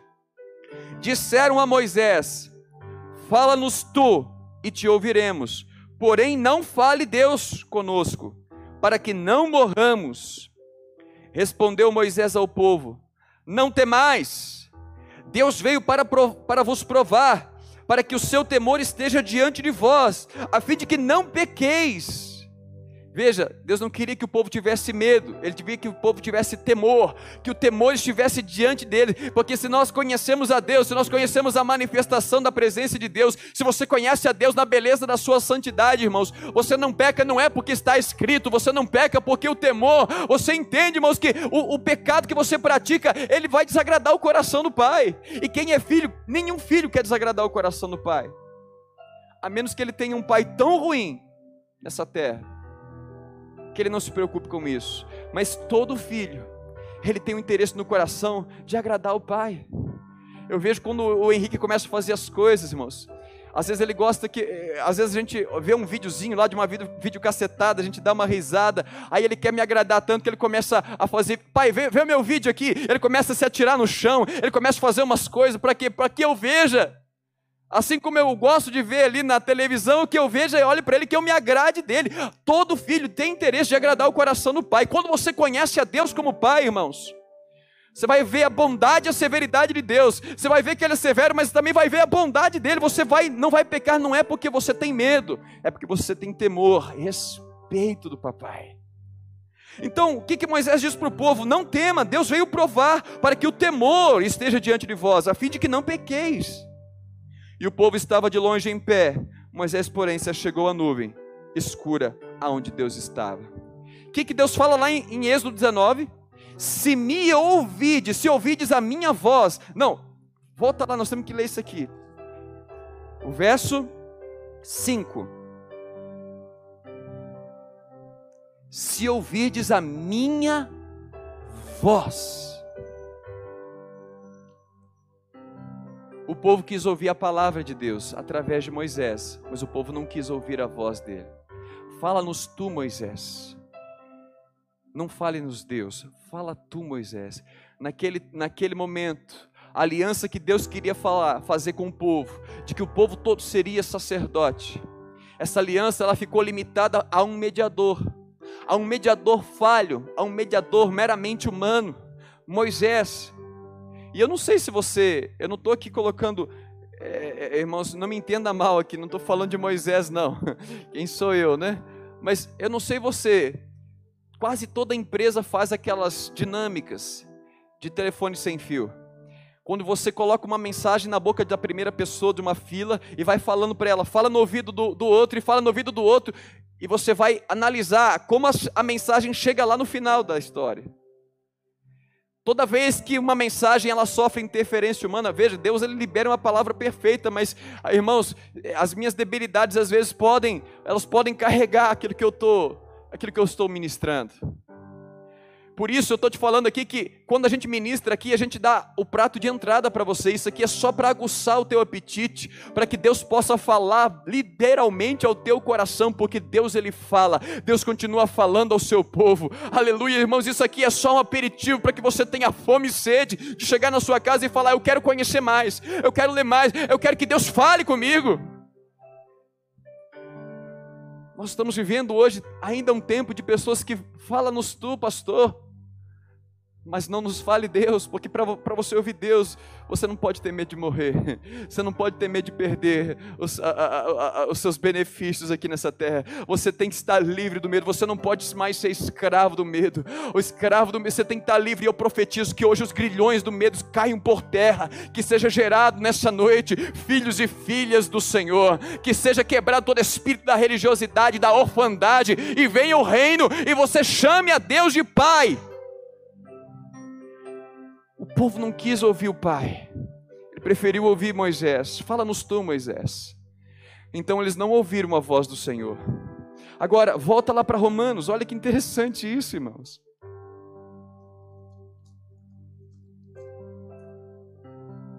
Romanos 8, verso 14.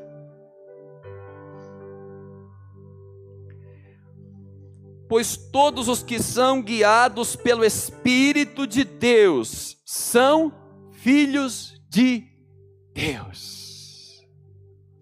Quem guia você é a religião ou é o Espírito Santo? O Espírito Santo nunca vai instruir você a fazer uma coisa que Jesus não, não liberou, que Jesus não pregou, que Deus não havia predito desde a antiguidade. Mas presta atenção, você é conduzido pelo Espírito Santo, tem uma voz falando com você aí dentro? Você sabia que o Espírito Santo fala? Você sabia que nós estamos na nova aliança, que você e eu temos acesso ao Pai e que Deus pode falar com você? Se você, ó, os que são guiados pelo Espírito, como é que o Espírito Santo de Deus vai te guiar? Pela palavra, pelo testemunho interior, pela palavra de Deus falando ao seu interior. Se você é guiado, você já ouve a voz, então você é filho de Deus. O verso 15: Porque não recebestes espírito de escravidão para viverdes atemorizado, viver com medo, viver, viver oprimido, mas você recebeu o espírito de adoção, baseado ao qual nós clamamos, Abba, Pai. O grande problema da humanidade hoje, irmãos, é a falta da paternidade. Não porque Deus não queira ser o seu pai. Deus quer ser o seu pai. Deus quis ser pai desde os tempos antigos. Se você ouvir a minha voz, ai, irmãos. Nós pregamos aqui no Dia dos Pais uma palavra, se você procurar no YouTube, você vai ver. Quem quem quem vai estabelecer a paternidade sobre a tua vida não não é o pai. Não basta o pai querer ser seu pai, você precisa querer ouvir a voz do pai e falar: Ele é meu pai, eu confio nele. Aleluia. Agora, vem aqui para Mateus capítulo 6.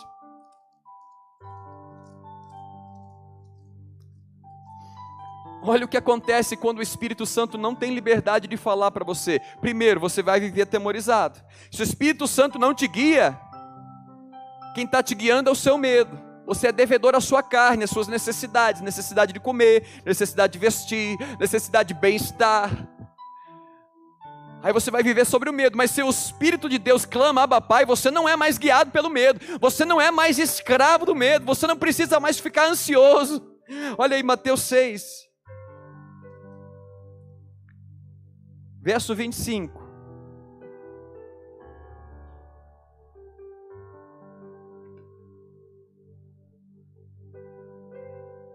Por isso vos digo: não andeis ansiosos pela vossa vida, quanto ao que haveis de comer ou beber, ou pelo vosso corpo, quanto que haveis de vestir, não é a vida mais do que o alimento e o corpo mais do que as vestes?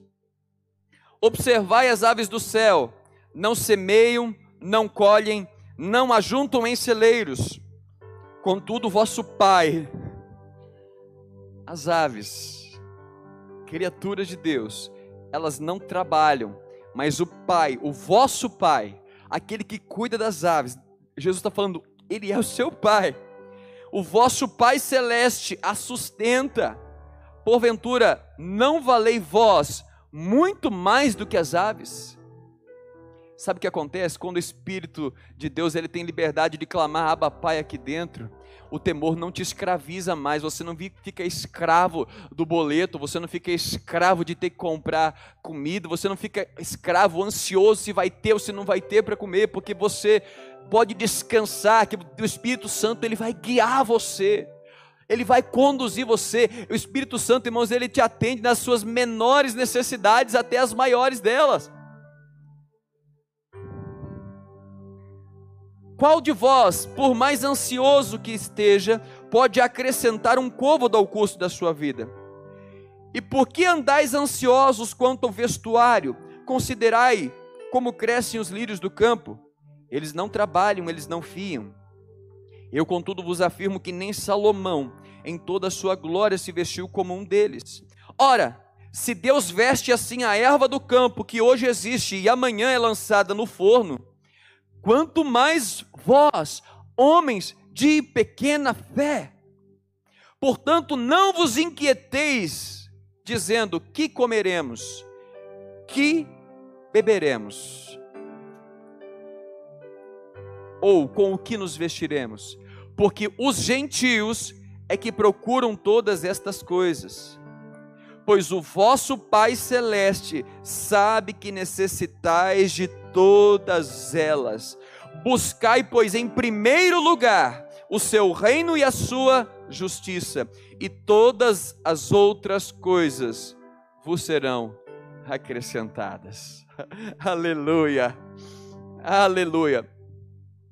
Preste atenção.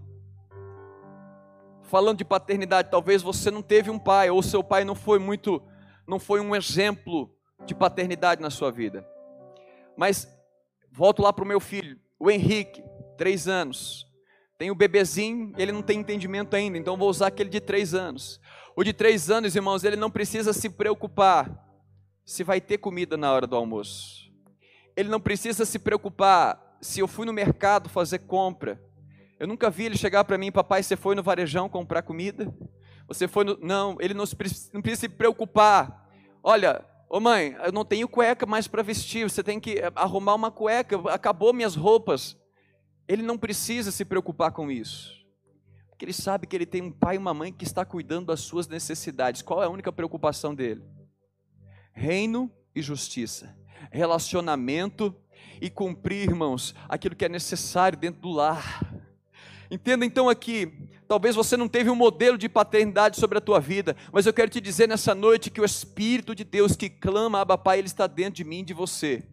E Ele está falando nessa noite para mim e para você: você já não é mais escravo do medo, você não precisa mais ficar ansioso, inquieto, como Jesus falou aqui, com medo de não poder, de não conseguir. Se você é guiado pelo Espírito, você é filho de Deus, então não precisa mais temer. Se Deus está falando, se você está deixando Deus falar no seu interior, não temas não temas, você vai passar em vales, mas Ele está contigo no vale. Você pode passar, irmãos, por batalhas, mas Ele está contigo na batalha. Ele é o Senhor dos exércitos, Ele é o general de guerra. Aleluia. Você pode passar por provas, por situações, mas irmão, se você tiver que entrar na fornalha, Ele entra com você, porque Ele está contigo.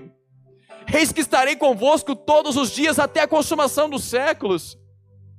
É isso que nós precisamos entender nessa noite, para que seja quebrado hoje todo cativeiro de escravidão, de religiosidade sobre a minha vida e sobre a tua vida, que o Espírito ele precisa falar.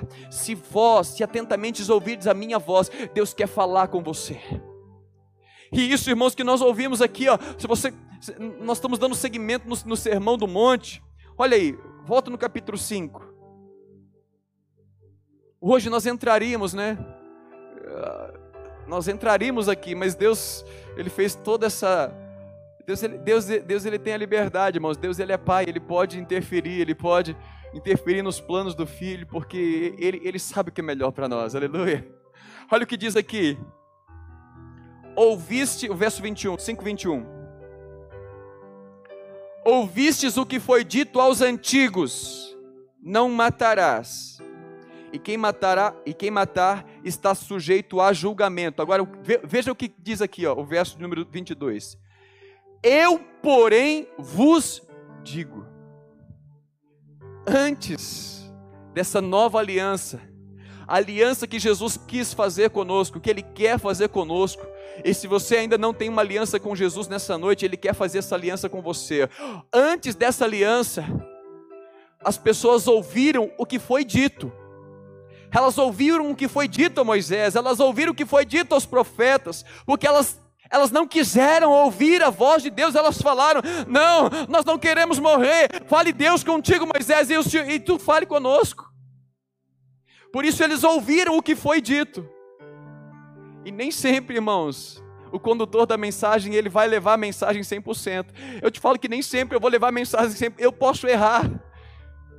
Eu posso errar na hora de conduzir a mensagem. Eu, não, eu, posso, eu posso esquecer de uma palavra. Eu posso, eu posso colocar uma palavra que, que talvez não seja tão, tão apropriada para aquele contexto, porque eu sou o ser humano. Mas existe um Deus que ele traz uma mensagem de revelação e essa mensagem, irmãos, ela é perfeita. Esse Deus está dentro de você. O Espírito Santo está dentro de você hoje e ele quer revelar a profundidade da riqueza. Quando um pastor, quando um pregador ele fala a você, ele está só te mostrando, irmãos, a pontinha do iceberg. Ele está apenas, irmãos, te mostrando um caminho que é Jesus Cristo. E se você andar nesse caminho, há águas mais profundas, há um lugar onde Deus quer te levar, irmãos, onde ele vai anunciar, clama a mim, anunciar-te coisas grandes e firmes que ainda não sabe. Há coisas que Deus quer revelar, irmãos, que, que não pode passar pela boca de outra pessoa, que Ele quer revelar exclusivamente a você. Mas Deus precisa ter liberdade de falar ao teu coração. Você precisa ter, dar a liberdade ao Espírito Santo para ele clamar, Abba Pai. Você está escravizado, quem tem te conduzido? O Espírito Santo de Deus ou o seu medo? Às vezes nós podemos estar dentro da igreja e sabe quem está conduzindo a gente? É o medo, o medo do inferno. Ah, eu não, eu não faço isso porque eu tenho medo do inferno. Você não entendeu nada ainda, filho. Eu não posso viver a vida dentro de uma casa como filho. vou usar o Henrique novamente. O Henrique não pode viver uma vida com medo de apanhar. Ele tem que viver uma vida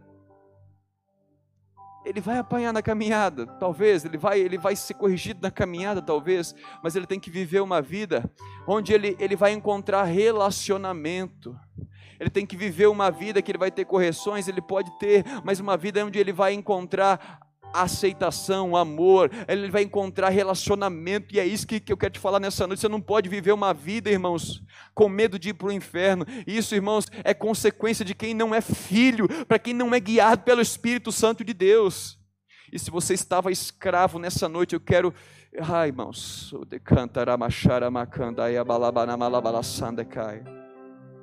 eu não posso fazer essa obra, mas eu, eu tenho um pai que pode. Eu não estou onde você está, você que está me ouvindo aí pela internet, eu não estou aí nesse lugar, mas o meu pai está. O Espírito Santo dele está aí agora. E eu creio, irmãos, que não há barreira. Se você crê Deus nesse momento, ele está quebrando o espírito de medo, de insegurança, espírito de pânico. Talvez você estava vivendo uma vida de pânico, uma vida de ansiedade, uma vida inquieta por causa das suas necessidades. Quem estava governando eram as suas necessidades. Mas eu quero te dizer hoje: aquieta-te, acalma-te, diga a tua alma, aquieta-te, ó alma e escuta o Senhor. Escuta o Senhor. Ouvistes o que foi dito aos antigos. Eu, porém, estou dizendo a você: o que Jesus diz é muito mais profundo, irmãos, do que aquilo que foi relatado. Olha esse, olha esse trecho aqui, só para você ter uma ideia. Ouvistes o que foi dito aos antigos, o 21. Não matarás, quem matar está sujeito a julgamento. Eu, porém, vos digo: que todo aquele que sem motivo irá contra o seu irmão estará sujeito a julgamento. E quem proferir insulto a seu irmão estará sujeito a julgamento do tribunal. E quem lhe chamar tolo estará sujeito a inferno de fogo. Presta atenção. Lembra que nós lemos que Jesus ele não veio é, revogar a lei, a palavra no original significa dissolver, diluir. Ele veio cumprir a lei, ele veio completar, concluir, né? Tornar espesso, em vez de dissolver, ele veio tornar espesso, ele veio trazer substância à lei. Porque na velha aliança, a situação era exterior, as pessoas não matavam, se não matava, estava tudo bem. Elas podiam não matar, mas podiam falar mal. Elas podiam não matar, mas elas podiam e achavam que estava tudo normal, porque no coração delas elas estavam fazendo a coisa certa. Agora, quando Jesus ele vem trazer o entendimento, ora, eu porém vos digo. Agora quem está falando sou eu, não é um mediador, não é Moisés, Agora quem fala, Moisés era, como, lá em Hebreus diz que Moisés era servo na casa, mas Jesus é como filho na casa. O servo não fica para sempre na casa, mas o filho sim. Aleluia. Agora vem o próprio filho falar, irmãos. Agora não dá mais intermediador. O próprio filho está falando, eu estou falando a real para você. Você ouviu isso dos antigos. Eu, porém, vos digo que o mesmo o mesmo juízo tem quem se ira com quem se ira sem motivo contra o seu irmão. E como eu não vim dissolver a lei, eu vim concluir, eu vim completar, eu vim, eu vim trazer. Eu, é, é, olha que interessante, eu não sei se a sua Bíblia tem título, né? A minha tem título. Os títulos não fazem parte da Bíblia no original, irmãos. Os títulos, os tradutores, eles colocam para nos ajudar a ter um entendimento, a separar os textos conforme contexto. Olha o que diz o título da minha Bíblia, antes do verso 21. Jesus completa o que foi dito dos antigos. Achei interessante demais isso, porque é justamente isso que Jesus veio fazer, ele veio completar.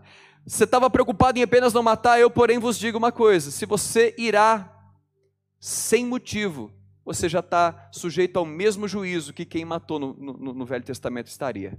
Agora, olha, olha só, como, como é que ele vai completar? Ele vai além. Quem proferir insulto, essa palavra insulto, está aí no verso número 22.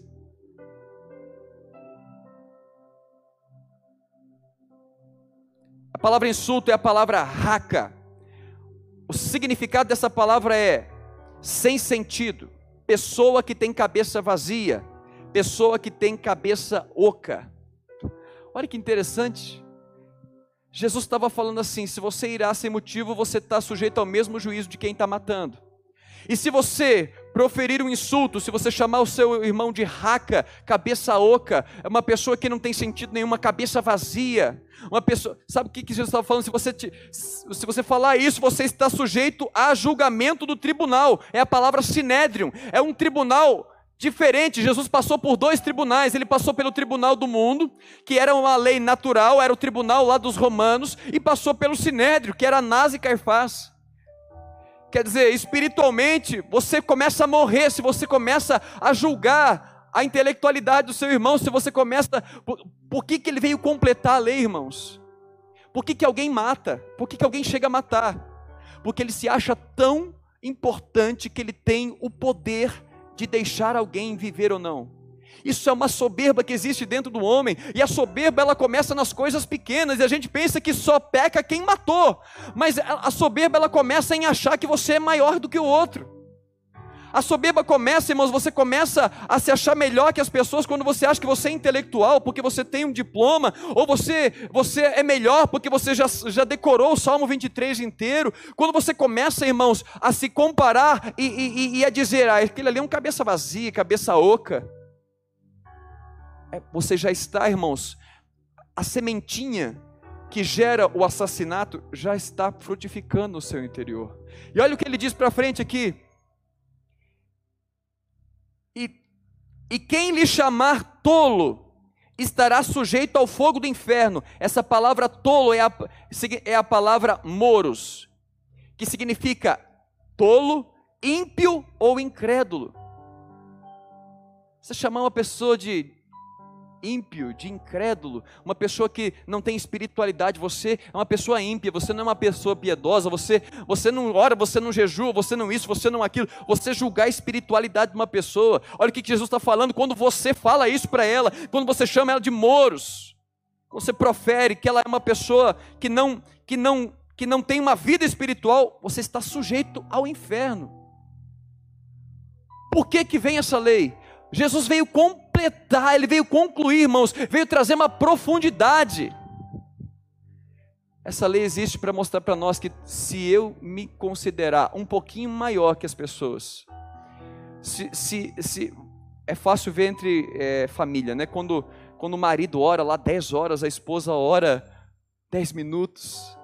A tendência às vezes do marido falar assim: você não ora, isso, não, você não ama Deus, você não conversa com Deus, isso não é orar, orar é o que eu faço. É, é, é, como o publicano, eu oro, eu oro, eu jejuo três vezes por semana, eu dou meu dízimo. Esse sentimento que vem de dentro, de achar que você é melhor, ele, irmãos, é a semente de um homicídio. Porque toda vez que você se acha melhor, você vai usar palavras para ferir, para matar. Toda vez que você se acha, já viu uma pessoa que se acha se acha melhor, ela não aceita ser tratado de qualquer maneira? Você vai numa loja quando você, quando você é rico de espírito, né? quando você acha que você é uma pessoa que, que, que deve ser prestigiada, você vai numa loja, você é mal atendido, como é que você fica, irmãos? Ninguém fica feliz, né? Mas como é que você fica? Você sai nervoso, irado da loja? Porque a pessoa não deu a devida atenção que você merecia? Se você faz assim, é porque existe uma soberba. Essa soberba é o princípio, viu? Se lá no Antigo Testamento matar já era, já era tribunal, no Novo Testamento está te mostrando que esse sentimento de sentir um pouquinho melhor, ele é o princípio que gera um, um, juízo muito maior. Então, pastor, como é que eu posso viver esse evangelho? Parece que tudo é mais difícil. É possível. É possível. Volta para Romanos. Obrigado, Jesus, por essa palavra nessa noite. Volta para Romanos.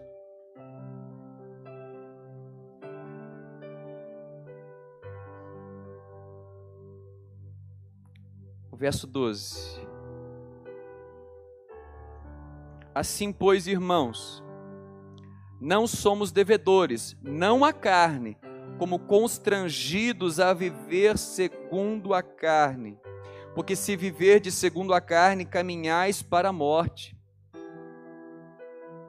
Irmão, se a gente não deixar o Espírito Santo de Deus falar conosco, nós vamos passar por situações como essa e a gente vai ser constrangido a viver como segundo a carne. Sabe o que a carne vai falar? Não entra mais aí. Você precisa se posicionar, você não pode, você não pode aceitar esse desrespeito que, que fizeram com você. E sabe o que, que acontece? Você sai falando mal da pessoa, você sai matando aquela pessoa na, sua vida. Se você encontrar aquela pessoa na rua, você pode ser um crente espiritual, mas se você encontrar a pessoa na rua, você vai lembrar daquilo que aquele, aquela pessoa fez para você, e aquilo vai te deixar irado, nervoso, chateada. Jesus está falando: olha, você estava preocupado em apenas não matar. Eu estou te mostrando, eu porém vos digo o seguinte: na, eu vou engrossar o caldo. Na graça o negócio fica mais difícil mas você não é mais constrangido a viver segundo a carne. Você não é mais constrangido, porque se o Espírito de Deus habita em você, e se Ele pode falar quando você passar por uma situação como essa, existe alguém que vai interceder no seu interior, para que a vontade de Deus ela se cumpra na tua vida. E o que você precisa é parar, respirar um pouco e falar: Deus, me orienta aqui, Senhor. Eu não vou ter medo, mas eu vou, eu quero uma orientação tua. Eu vivi uma experiência, né? Eu já vivi muitas dessas que eu falei de ficar irado. Mas eu vivi uma experiência onde eu deixei a voz do Espírito Santo falar. E eu cheguei, eu cheguei uma vez num restaurante, irmãos. Eu creio que isso vai edificar você. Eu vou, sereis testemunha, eu estou testemunhando aquilo que Deus fez comigo. Eu cheguei num restaurante, eu fui assim, muito maltratado. Irmãos, a vontade era, cara, eu estou pagando. A vontade era de sair e não voltar mais, ou sair, não comer, deixar o negócio lá, de alguma maneira mostrar. A gente sempre quer mostrar, irmãos. E aí naquele dia, eu deixei o Espírito Santo falar. E eu comecei a perceber que a pessoa que me tratou daquela maneira estava muito agitada. As coisas pareciam que não estavam dando certo para aquela pessoa naquele dia. A hora que eu terminei o almoço, eu levantei, eu fui até o balcão e disse assim: Eu agora não lembro exatamente as palavras, mas eu disse para elas, ela assim: Olha, não tema, Jesus te ama. Se não deu certo até agora, vai dar. Irmãos, eu voltei no restaurante. Pense como eu fui tratado naquele lugar. Parecia que eu era conhecido já há muito tempo, porque eu ouvi a voz de Deus. Eu fui guiado pelo Espírito. A minha carne estava ali, irmãos, pulando. Como é que, como é que uma pessoa faz? Eu estou aqui, mas não sou obrigado a estar sentado nesse restaurante comendo aqui. Como é que uma pessoa faz isso? Mas eu fui guiado pelo Espírito. E sabe o que acontece? Aquela pessoa estava precisando ouvir uma palavra de Deus naquele dia. Aí a pergunta, a pergunta da pessoa na, na próxima vez que eu voltei: Você é pastor? Presta atenção.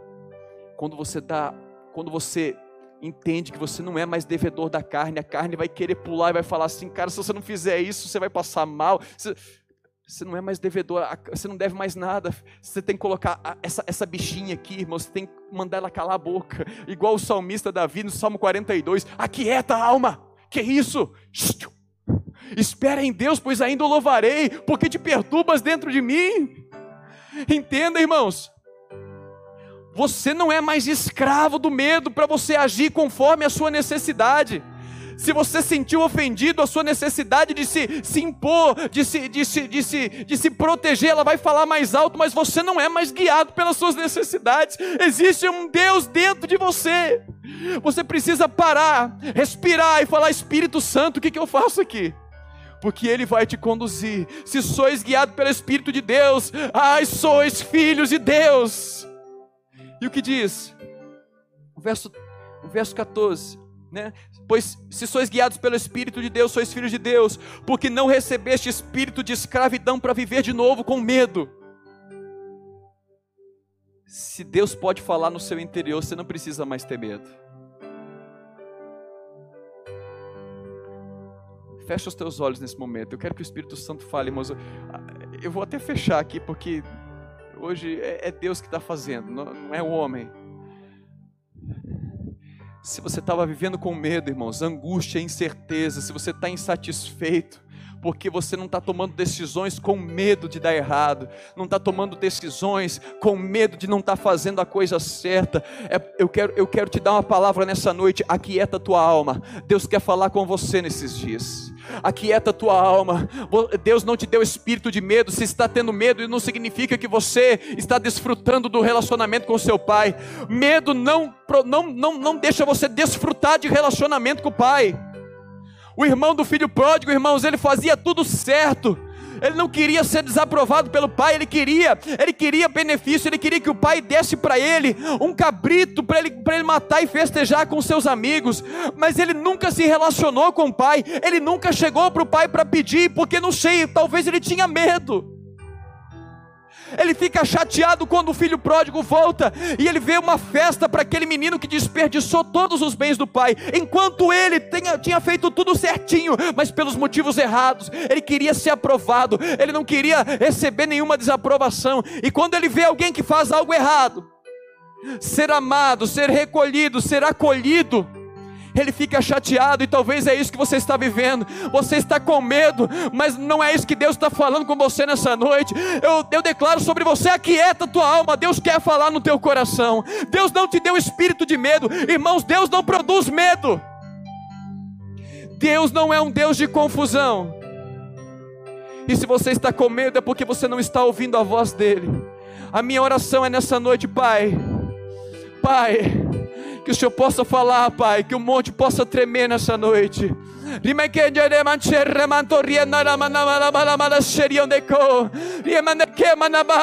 O povo ficou de longe no tempo de Moisés, mas eu te convido nessa noite a chegar mais perto, a chegar-vos a Deus e Ele chegará a vós outros, em nome de Jesus. E eu não sou escravo do medo eu sou filho de Deus, aleluia. Eu não sou mais escravo do medo, sim, eu sou filho de Deus. Essa é a aliança que o Senhor quis fazer conosco. Aleluia, que Ele quis fazer com o povo de Israel, lá naquele monte. Deus quis falar com o povo, Deus queria fazer do povo um reino de sacerdotes, homens e mulheres que se achegavam e podiam falar, ministrar a Deus e serem ministrados por Deus. Mas nessa noite, irmãos, essa noite é a noite da Santa Ceia, e Deus quer fazer essa aliança com você nessa noite de novo. Ele quer ser o seu Deus, Ele quer te conduzir, Ele quer te guiar, não apenas quando você abre a Bíblia, mas Ele quer te guiar quando você está caminhando na estrada, na rua, no seu trabalho. Ele quer conduzir você aonde você está é simplesmente você, aleluia, fazer calar a voz da sua alma. Você não pode ficar constrangido pela carne, nenhuma ansiedade vai resolver o seu problema. O que resolve é você falar: Deus, eu estou aqui, Aba Pai, me guia, qual o caminho que eu devo andar? Uh, há um salmo que eu quero ler aqui, salmo de número 40.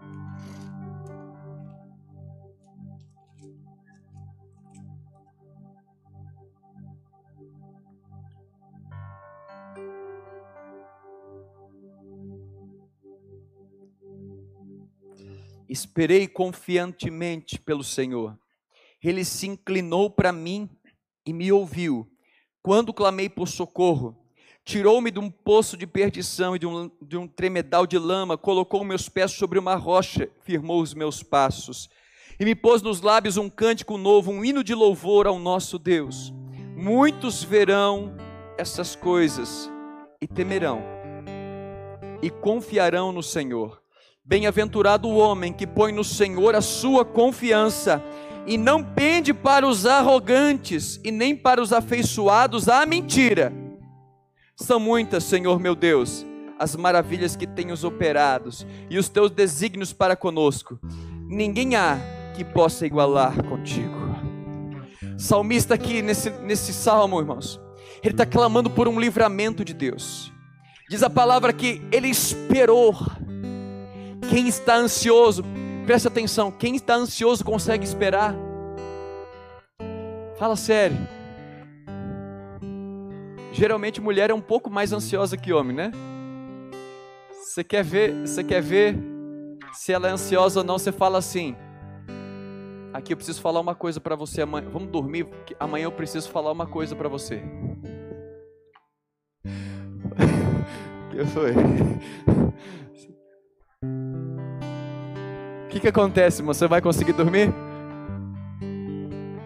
Ela vai usar até a Bíblia, né? Julga minha causa. Eu vou ser igual aquela mulher. Julga minha causa, não vou te deixar. Vou te importunar até que você fale. Quem está ansioso não consegue esperar. Mas aqui diz a palavra que o salmista estava com os pés num charco de lodo, um tremedal de lama. Talvez aquele lodo, quem já foi nesses, nesses lugares onde você pisa e você vai afundando, você, você entende o que é isso o medo começa a tomar conta, você precisa sair, parece que você vai ser engolido por aquele lugar. Mas o que, que esse salmista fez? Ele esperou com paciência, porque ele sabia que Deus podia o livrar.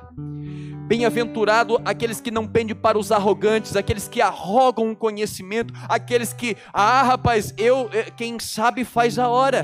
Tem até um, um poeta que diz isso, né? Quem sabe faz a hora e não espera acontecer. Não, eu não arrogo, para mim, eu não trago para mim, irmãos, nenhuma, nenhuma presunção de, de ter a certeza do que vai acontecer, mas eu espero no Senhor. Se você tem o um Espírito Santo aí, eu quero falar para você nessa noite. Deixa ele falar no seu coração, ele quer falar no seu coração. Talvez você está preocupado, talvez você está procurando, você está com tanto medo que você não está esperando ouvir a voz de Deus e você está indo atrás de muitas pessoas. É interessante que Deus usa líderes espirituais para nos conduzir muitas vezes. Porém, quando a gente está ansioso, irmãos, a gente pergunta aqui, pergunta ali, pergunta lá, e isso só vai trazer mais, vai aumentar mais o seu medo e a sua insegurança, porque cada hora você vai escutar uma coisa.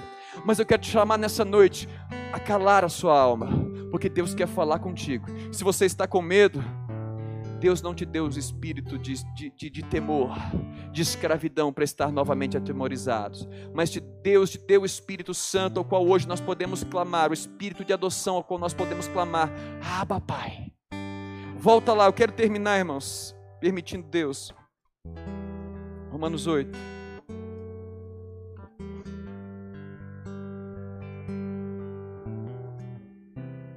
Verso número 26.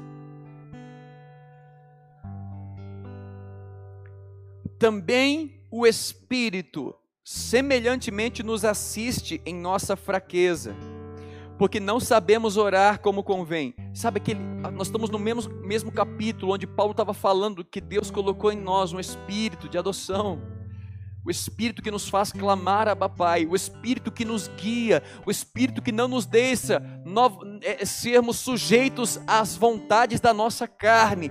Esse mesmo Espírito, ele intercede por nós na nossa fraqueza. Talvez você pode ficar com medo porque você não tem, você se acha incapaz de fazer alguma coisa. Mas eu quero te falar, esse espírito que te faz clamar a Pai, ele também, ele intercede por você nesse momento, nessa fraqueza. Porque não sabemos orar como convém, mas o mesmo espírito, ele intercede por nós sobremaneira, com gemidos inexprimíveis, e aquele que sonda os corações sabe qual é a mente do espírito porque segundo a vontade de Deus é que ele intercede pelos santos. Sabemos que todas as coisas cooperam para o bem daqueles que amam a Deus, daqueles que são chamados segundo o seu propósito. Eu queria que os obreiros já pudessem vir à frente, que nós já vamos servir a ceia em nome de Jesus. Hoje nós vamos deixar as ofertas para depois da ceia. Nós vamos primeiro fazer a nossa aliança com Deus, porque você vai ofertar no altar do Pai. Você vai ofertar no altar do Pai. Você não vai ofertar no altar da religião. Ouviste o que foi dito, trazei os dízimos, ouvistes o que foi dito, trazei os dízimos à casa do tesouro. Eu, porém, vos digo, aleluia, você vai trazer uma oferta para o Pai, você vai honrar o teu Pai, honra teu Pai e tua mãe, honra o teu Pai que está no secreto e Ele vai te recompensar nessa noite, aleluia. Olha aí, vai ficando de pé no seu lugar. Aquele que sonda os corações, ele sabe qual é a mente do Espírito, porque segundo a vontade de Deus, ele, ele intercede pelos santos. Preste atenção. Se você tem o Espírito Santo de Deus, você não é mais guiado pela carne. Deus quer falar ao seu coração, Deus quer conduzir você. Nem sempre, preste atenção, na multidão de conselhos há sabedoria. Busque conselhos, irmãos, busque conselhos, porque sabe, eu vou te dar uma dica aqui, ó. Você quer comprar um aparelho novo, um carro novo, uma casa nova. Busque conselhos, sabe por quê? Porque a ansiedade de você conquistar aquilo pode pode fazer você tomar uma decisão errada naquele tempo. Busque conselho. Que a ansiedade pode fazer você não ouvir a voz do Espírito Santo e você ouvir a voz da carne e você constrangido, a, ai, vai ser o sonho da minha vida, foi sempre o sonho da minha vida fazer isso e você pode ser constrangido. Mas nem sempre um líder vai estar disponível para você. Talvez naquele dia que você vai precisar, o líder está num lugar onde o celular não tem área. Talvez no dia que você precisar tomar uma decisão, o, o líder vai estar com o celular desligado. Porque ele também dorme, viu? Porque os seus amados ele dá enquanto dorme, líder precisa dormir também para receber do Senhor. Mas se você tem o um Espírito dentro de você, irmãos, olha aqui, ó.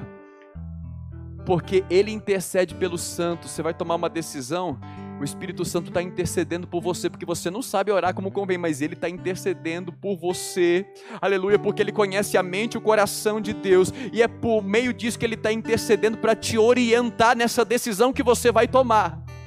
Por isso, olha, você já não é mais guiado, irmãos, aleluia, pelo exterior. Existe alguém que quer falar dentro de você. Você vai ser, você vai ser minha propriedade peculiar dentre os povos. Não é só dentro da igreja que Deus fala, mas lá fora Deus quer falar com você. Onde não tem nenhum líder perto, o Espírito Santo vai falar. Não tenha medo de tomar decisões. Faça calar a tua alma e deixa o Espírito Santo falar. Toda vez que eu vou sentar diante de um caso difícil para às vezes aconselhar, para resolver, eu oro no meu interior, falo Espírito Santo. Eu não tenho capacidade, mas o Senhor faz me ver coisas que eu não posso ver. Aleluia, irmãos. E, e olha, o Espírito Santo sempre me surpreende. Então, eu quero te falar, Ele está dentro de você aí, é o mesmo Espírito, o mesmo Espírito intercede, o mesmo Espírito que clama papai, é o mesmo Espírito que intercede, o mesmo Espírito que fala comigo, é o mesmo Espírito que fala com você. Aleluia! Então não tenha medo mais. Saia daqui nessa noite sem ter medo do inferno ou da religião, mas tendo temor do Pai e deixando o Pai falar no teu coração. Presta atenção, por que, que ele intercede? O verso 28 nós lemos: Sabemos que tudo que vai acontecer, se Ele está intercedendo, se Ele está guiando a tua vida, filho, Ele está guiando. As coisas parecem que, vão, que estão dando errado para você quando Ele te guia mas o resultado final é vida. Tem muitas vezes que você está sendo guiado por Deus e fala assim: Meu Deus, quando, quando eu estava no mundo, parece que minha vida estava melhor, agora eu estou na, na, igreja, parece que o negócio está tá difícil. Não, filho, fica tranquilo, porque no final das contas, no final das contas, o resultado vai ser muito melhor. Aleluia! Sabemos que tudo que acontecer, se Ele está guiando, se Ele está intercedendo, tudo que acontecer vai cooperar para o teu bem, se você ama Deus. Porquanto os que de antemão conheceu, também os predestinou para serem conforme a imagem do seu filho, a fim de que ele seja o primogênito dentre muitos irmãos. Sabe qual que é o propósito de Deus para a nossa vida, irmãos? Eu e você temos que ser imagem de filho de Deus.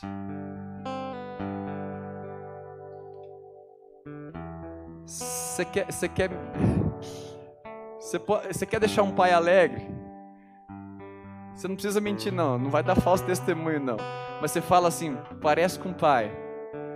Ah, a gente fica todo, todo. Agora, sabe qual que é o propósito de Deus para mim e para você? Que eu e você tenha a imagem do filho dele. Aí vai olhar para o Gilberto e vai falar: Olha, é a cara do papai celestial. Olha para Geise, é a cara do pai celestial. Olha, Parece que eu estou vendo ele aqui na minha frente. O jeito de caminhar da Laís. Olha o jeito de caminhar da Bruna. Olha, é a cara do Pai. É igualzinho. Anda igual Jesus andou sobre a terra. Aleluia. Se o Espírito ele está dentro de você, ele tem liberdade, irmãos. O resultado final vai ser esse. Não tenha medo. Não tenha medo. Tudo que vai acontecer vai cooperar para o teu bem. Pastor, como é que eu recebo? Então, eu quero, eu quero ouvir eu quero ouvir esse Deus falar comigo. Nessa noite só tem um caminho para você receber esse Espírito, irmãos. Esse Espírito ele é de graça. Se creres, se com a tua boca confessares e creres no teu coração que Jesus Cristo é Senhor, é o Filho de Deus, será salvo. E o Espírito Santo vai repousar sobre você agora. Você que está me ouvindo na sua casa, o que você precisa? Ah, eu preciso mudar de religião, eu preciso ter um tempo, eu preciso viver um tempo para merecer o Espírito Santo. Quero te falar, não. Um pai, ele não dá coisas boas para os filhos porque ele merece, porque um filho quando nasce ele não merece nada, ele não fez nada para merecer. O José tem quatro, cinco meses, ele não fez nada para merecer o meu amor. O Henrique, ele faz mais coisa para desmerecer do que coisa para merecer as coisas boas. Ele me dá trabalho, mas eu amo porque eu sou pai. E se eu que sou mal sei que dá coisas boas aos meus filhos, eu quero te falar, o Pai Celestial, Ele está hoje aqui, aleluia, só esperando você falar. Sim, papai, eu te recebo. Ele quer te dar o Espírito Santo nessa noite. A promessa é: eu não vou derramar o meu Espírito sobre os crentes, sobre os batistas, sobre os pentecostais, ah, sobre, sobre os romanos. Não. Acontece que nos últimos dias derramarei do meu Espírito sobre toda a carne. Aleluia. Se você crê nesse momento, fecha os teus olhos aonde você está. Aleluia, papai. É contigo agora, Espírito Santo. Nós queremos nesse momento, Senhor, sermos invadidos, inundados pela presença da tua glória. Começa a orar o papai, faça uma aliança com ele nessa noite.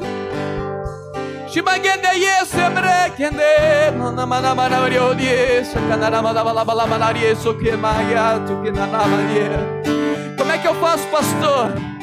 Ora comigo assim, Senhor Jesus. Eu reconheço que Jesus Cristo é o Filho de Deus, que veio em carne e morreu para pagar o preço do meu pecado, porém ressuscitou para me dar a vida eterna, e hoje é Senhor dos vivos e dos mortos. Por isso eu entrego a minha vida a Ti.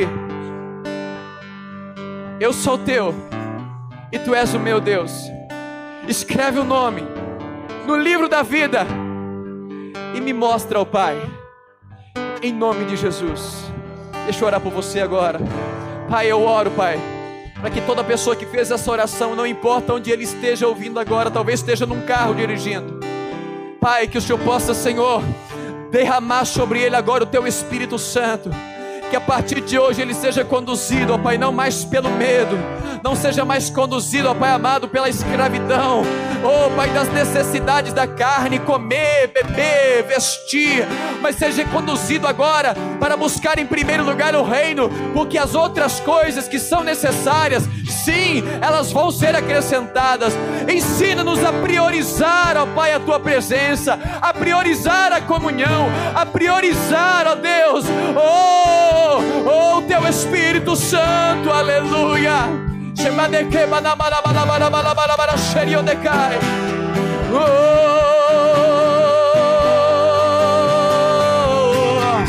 eu não sou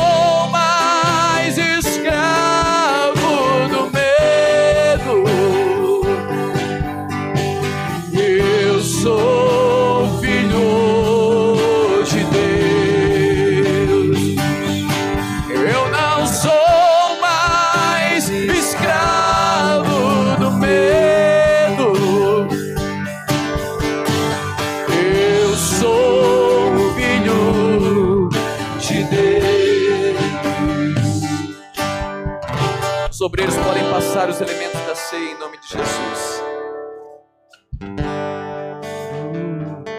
Preste atenção. Jesus quer fazer essa aliança. E para isso eu quero ler aqui 1 Coríntios capítulo de número 11.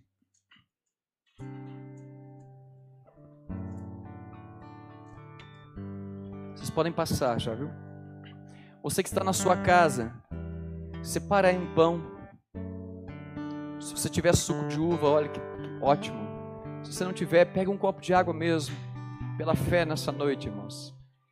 É pela fé você vai se alimentar do Cordeiro nessa noite, em nome de Jesus. 1 Coríntios 11, verso número 23, diz assim: Porque o que eu recebi, porque eu recebi do Senhor o que também vos entreguei, que o Senhor Jesus, na noite em que foi traído, ele tomou o pão e tendo dado graças, o partiu e disse: Isto é o meu corpo que é, é dado por vós. Fazei isto em memória de mim.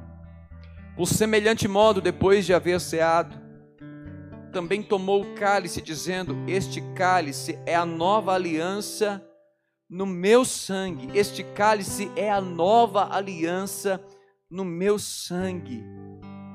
Fazei isso todas as vezes que o beberdes, em memória de mim. Nós lemos lá em Êxodo capítulo 19 que Deus queria fazer essa aliança. Se vocês ouvirem a minha voz, vocês vão ser minha propriedade peculiar dentre os povos. Essa foi a aliança que o povo não quis fazer. O Velho Testamento não falhou, quem falhou foi o povo em não receber a aliança. O povo preferiu falar assim: Olha, Moisés, tenhas tua aliança com Deus. Ouças tu, Moisés, ao Senhor. E fala você, Moisés, com a gente. Mas eu quero te falar nessa noite, essa aliança que você vai fazer hoje, entenda que é a aliança que Deus está querendo fazer contigo.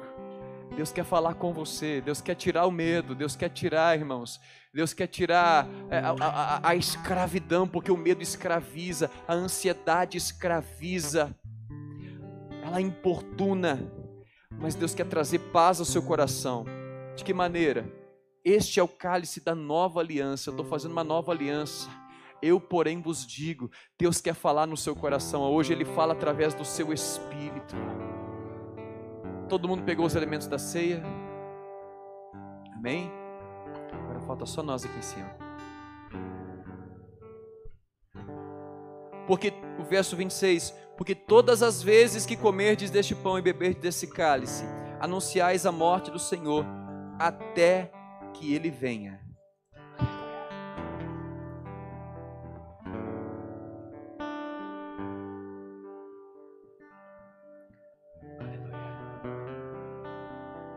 Pegue o pão, vamos orar. Irmãos, você se torna filho pela fé. Você é salvo pela fé. E essa ceia, ela te alimenta pela fé. Entenda isso nessa noite. Tome o pão, vamos orar. Pai, nós oramos agora e consagramos este pão. Nós cremos que ele agora é o corpo de Cristo que vai nos alimentar. Nós queremos firmar esta aliança pelo Senhor, Pai. Aquele que de mim se alimenta, por mim viverá. Nós queremos fazer com que essa aliança se cumpra hoje. Nós possamos viver para Cristo, viver por Cristo, que Cristo vive em nós.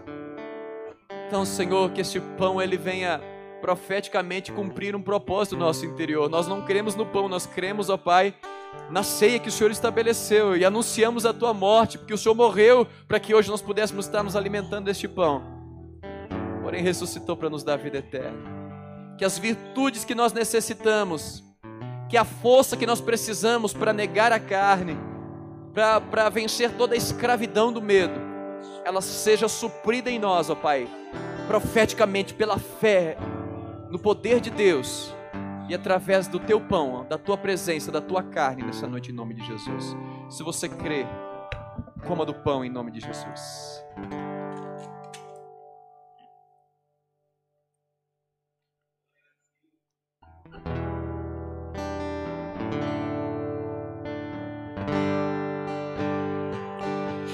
Eu não sou mais escravo do medo.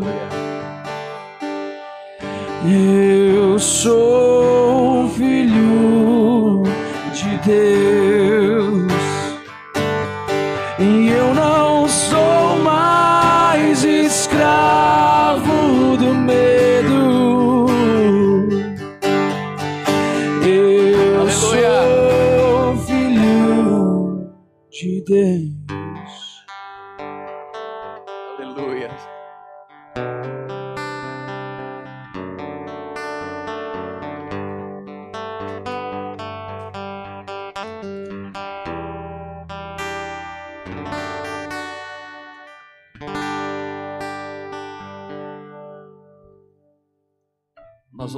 Nós vamos beber o sangue de Cristo, o sangue da nova aliança. Quando a lei e os profetas anunciaram Jesus, em Isaías 61, diz assim: O Espírito do Senhor Deus está sobre mim, porque o Senhor me ungiu para pregar a boa nova, a boa notícia aos quebrantados de coração. Eu tenho uma boa notícia para você.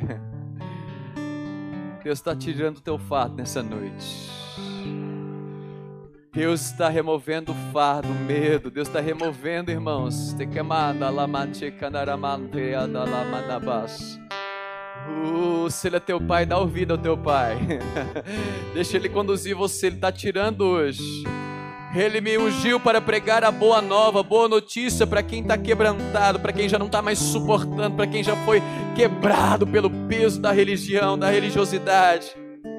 Oh, e enviou-me a curar os quebrantados de coração, a proclamar libertação aos cativos, a pôr em liberdade aos algemados e a pregoar o ano aceitável do Senhor, o dia da vingança do nosso Deus, e a consolar a todos os que choram. É essa aliança, Jesus veio cumprir isso aqui, ó. Essa aliança, quando você beber desse, desse cálice, lembra hoje, filho, você é filho, você é filha. É isso que Deus quer fazer com você. Aleluia. Oh, hoje eu saio daqui, irmão, sem confiança alguma em mim mesmo. Eu confio em Deus. Eu confio nele. Eu sei que Ele vai me conduzir cada decisão. E tudo que acontecer vai cooperar para o meu bem, porque eu amo a Deus. Ele sabe que eu amo Ele.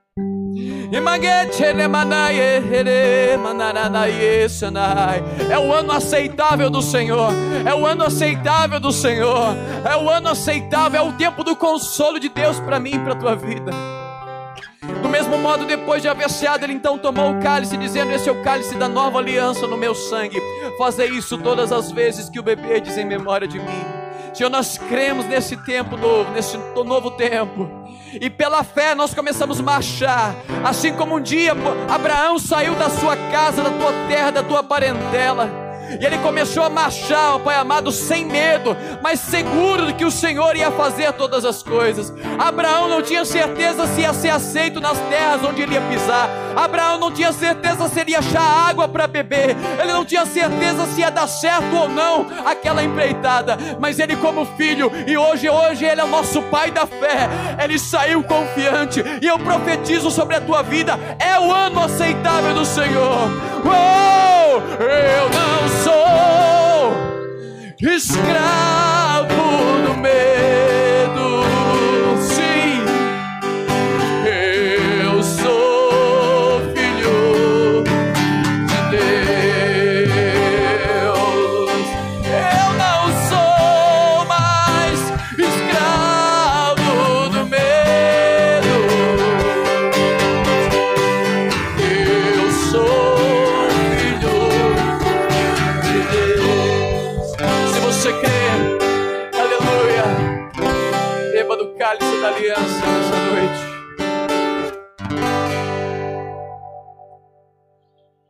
Aleluia, Jesus.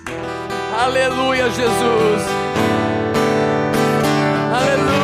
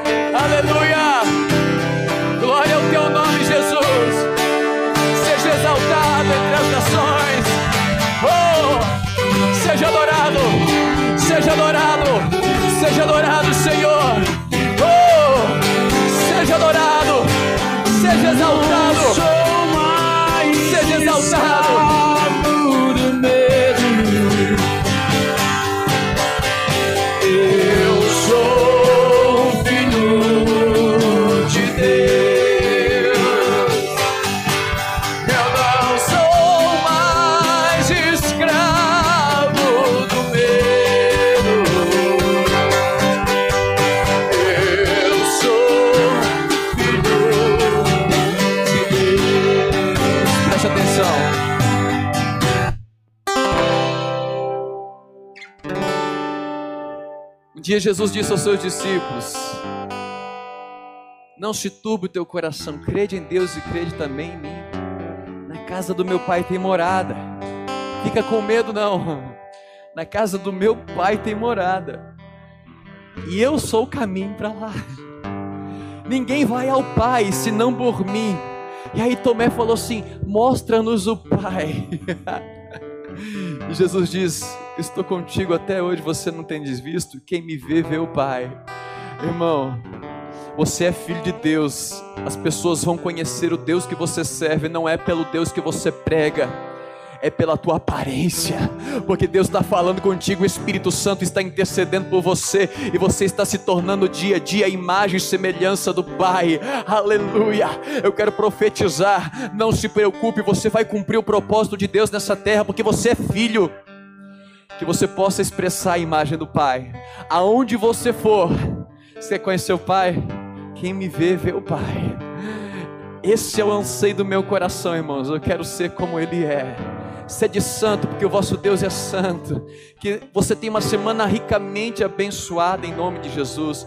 Você que está na sua casa, quer dizimar, quer ofertar, quer honrar o seu pai, quer fazer com que as suas finanças ela produzam uma obra celestial, algo espiritual aqui na terra, irmãos.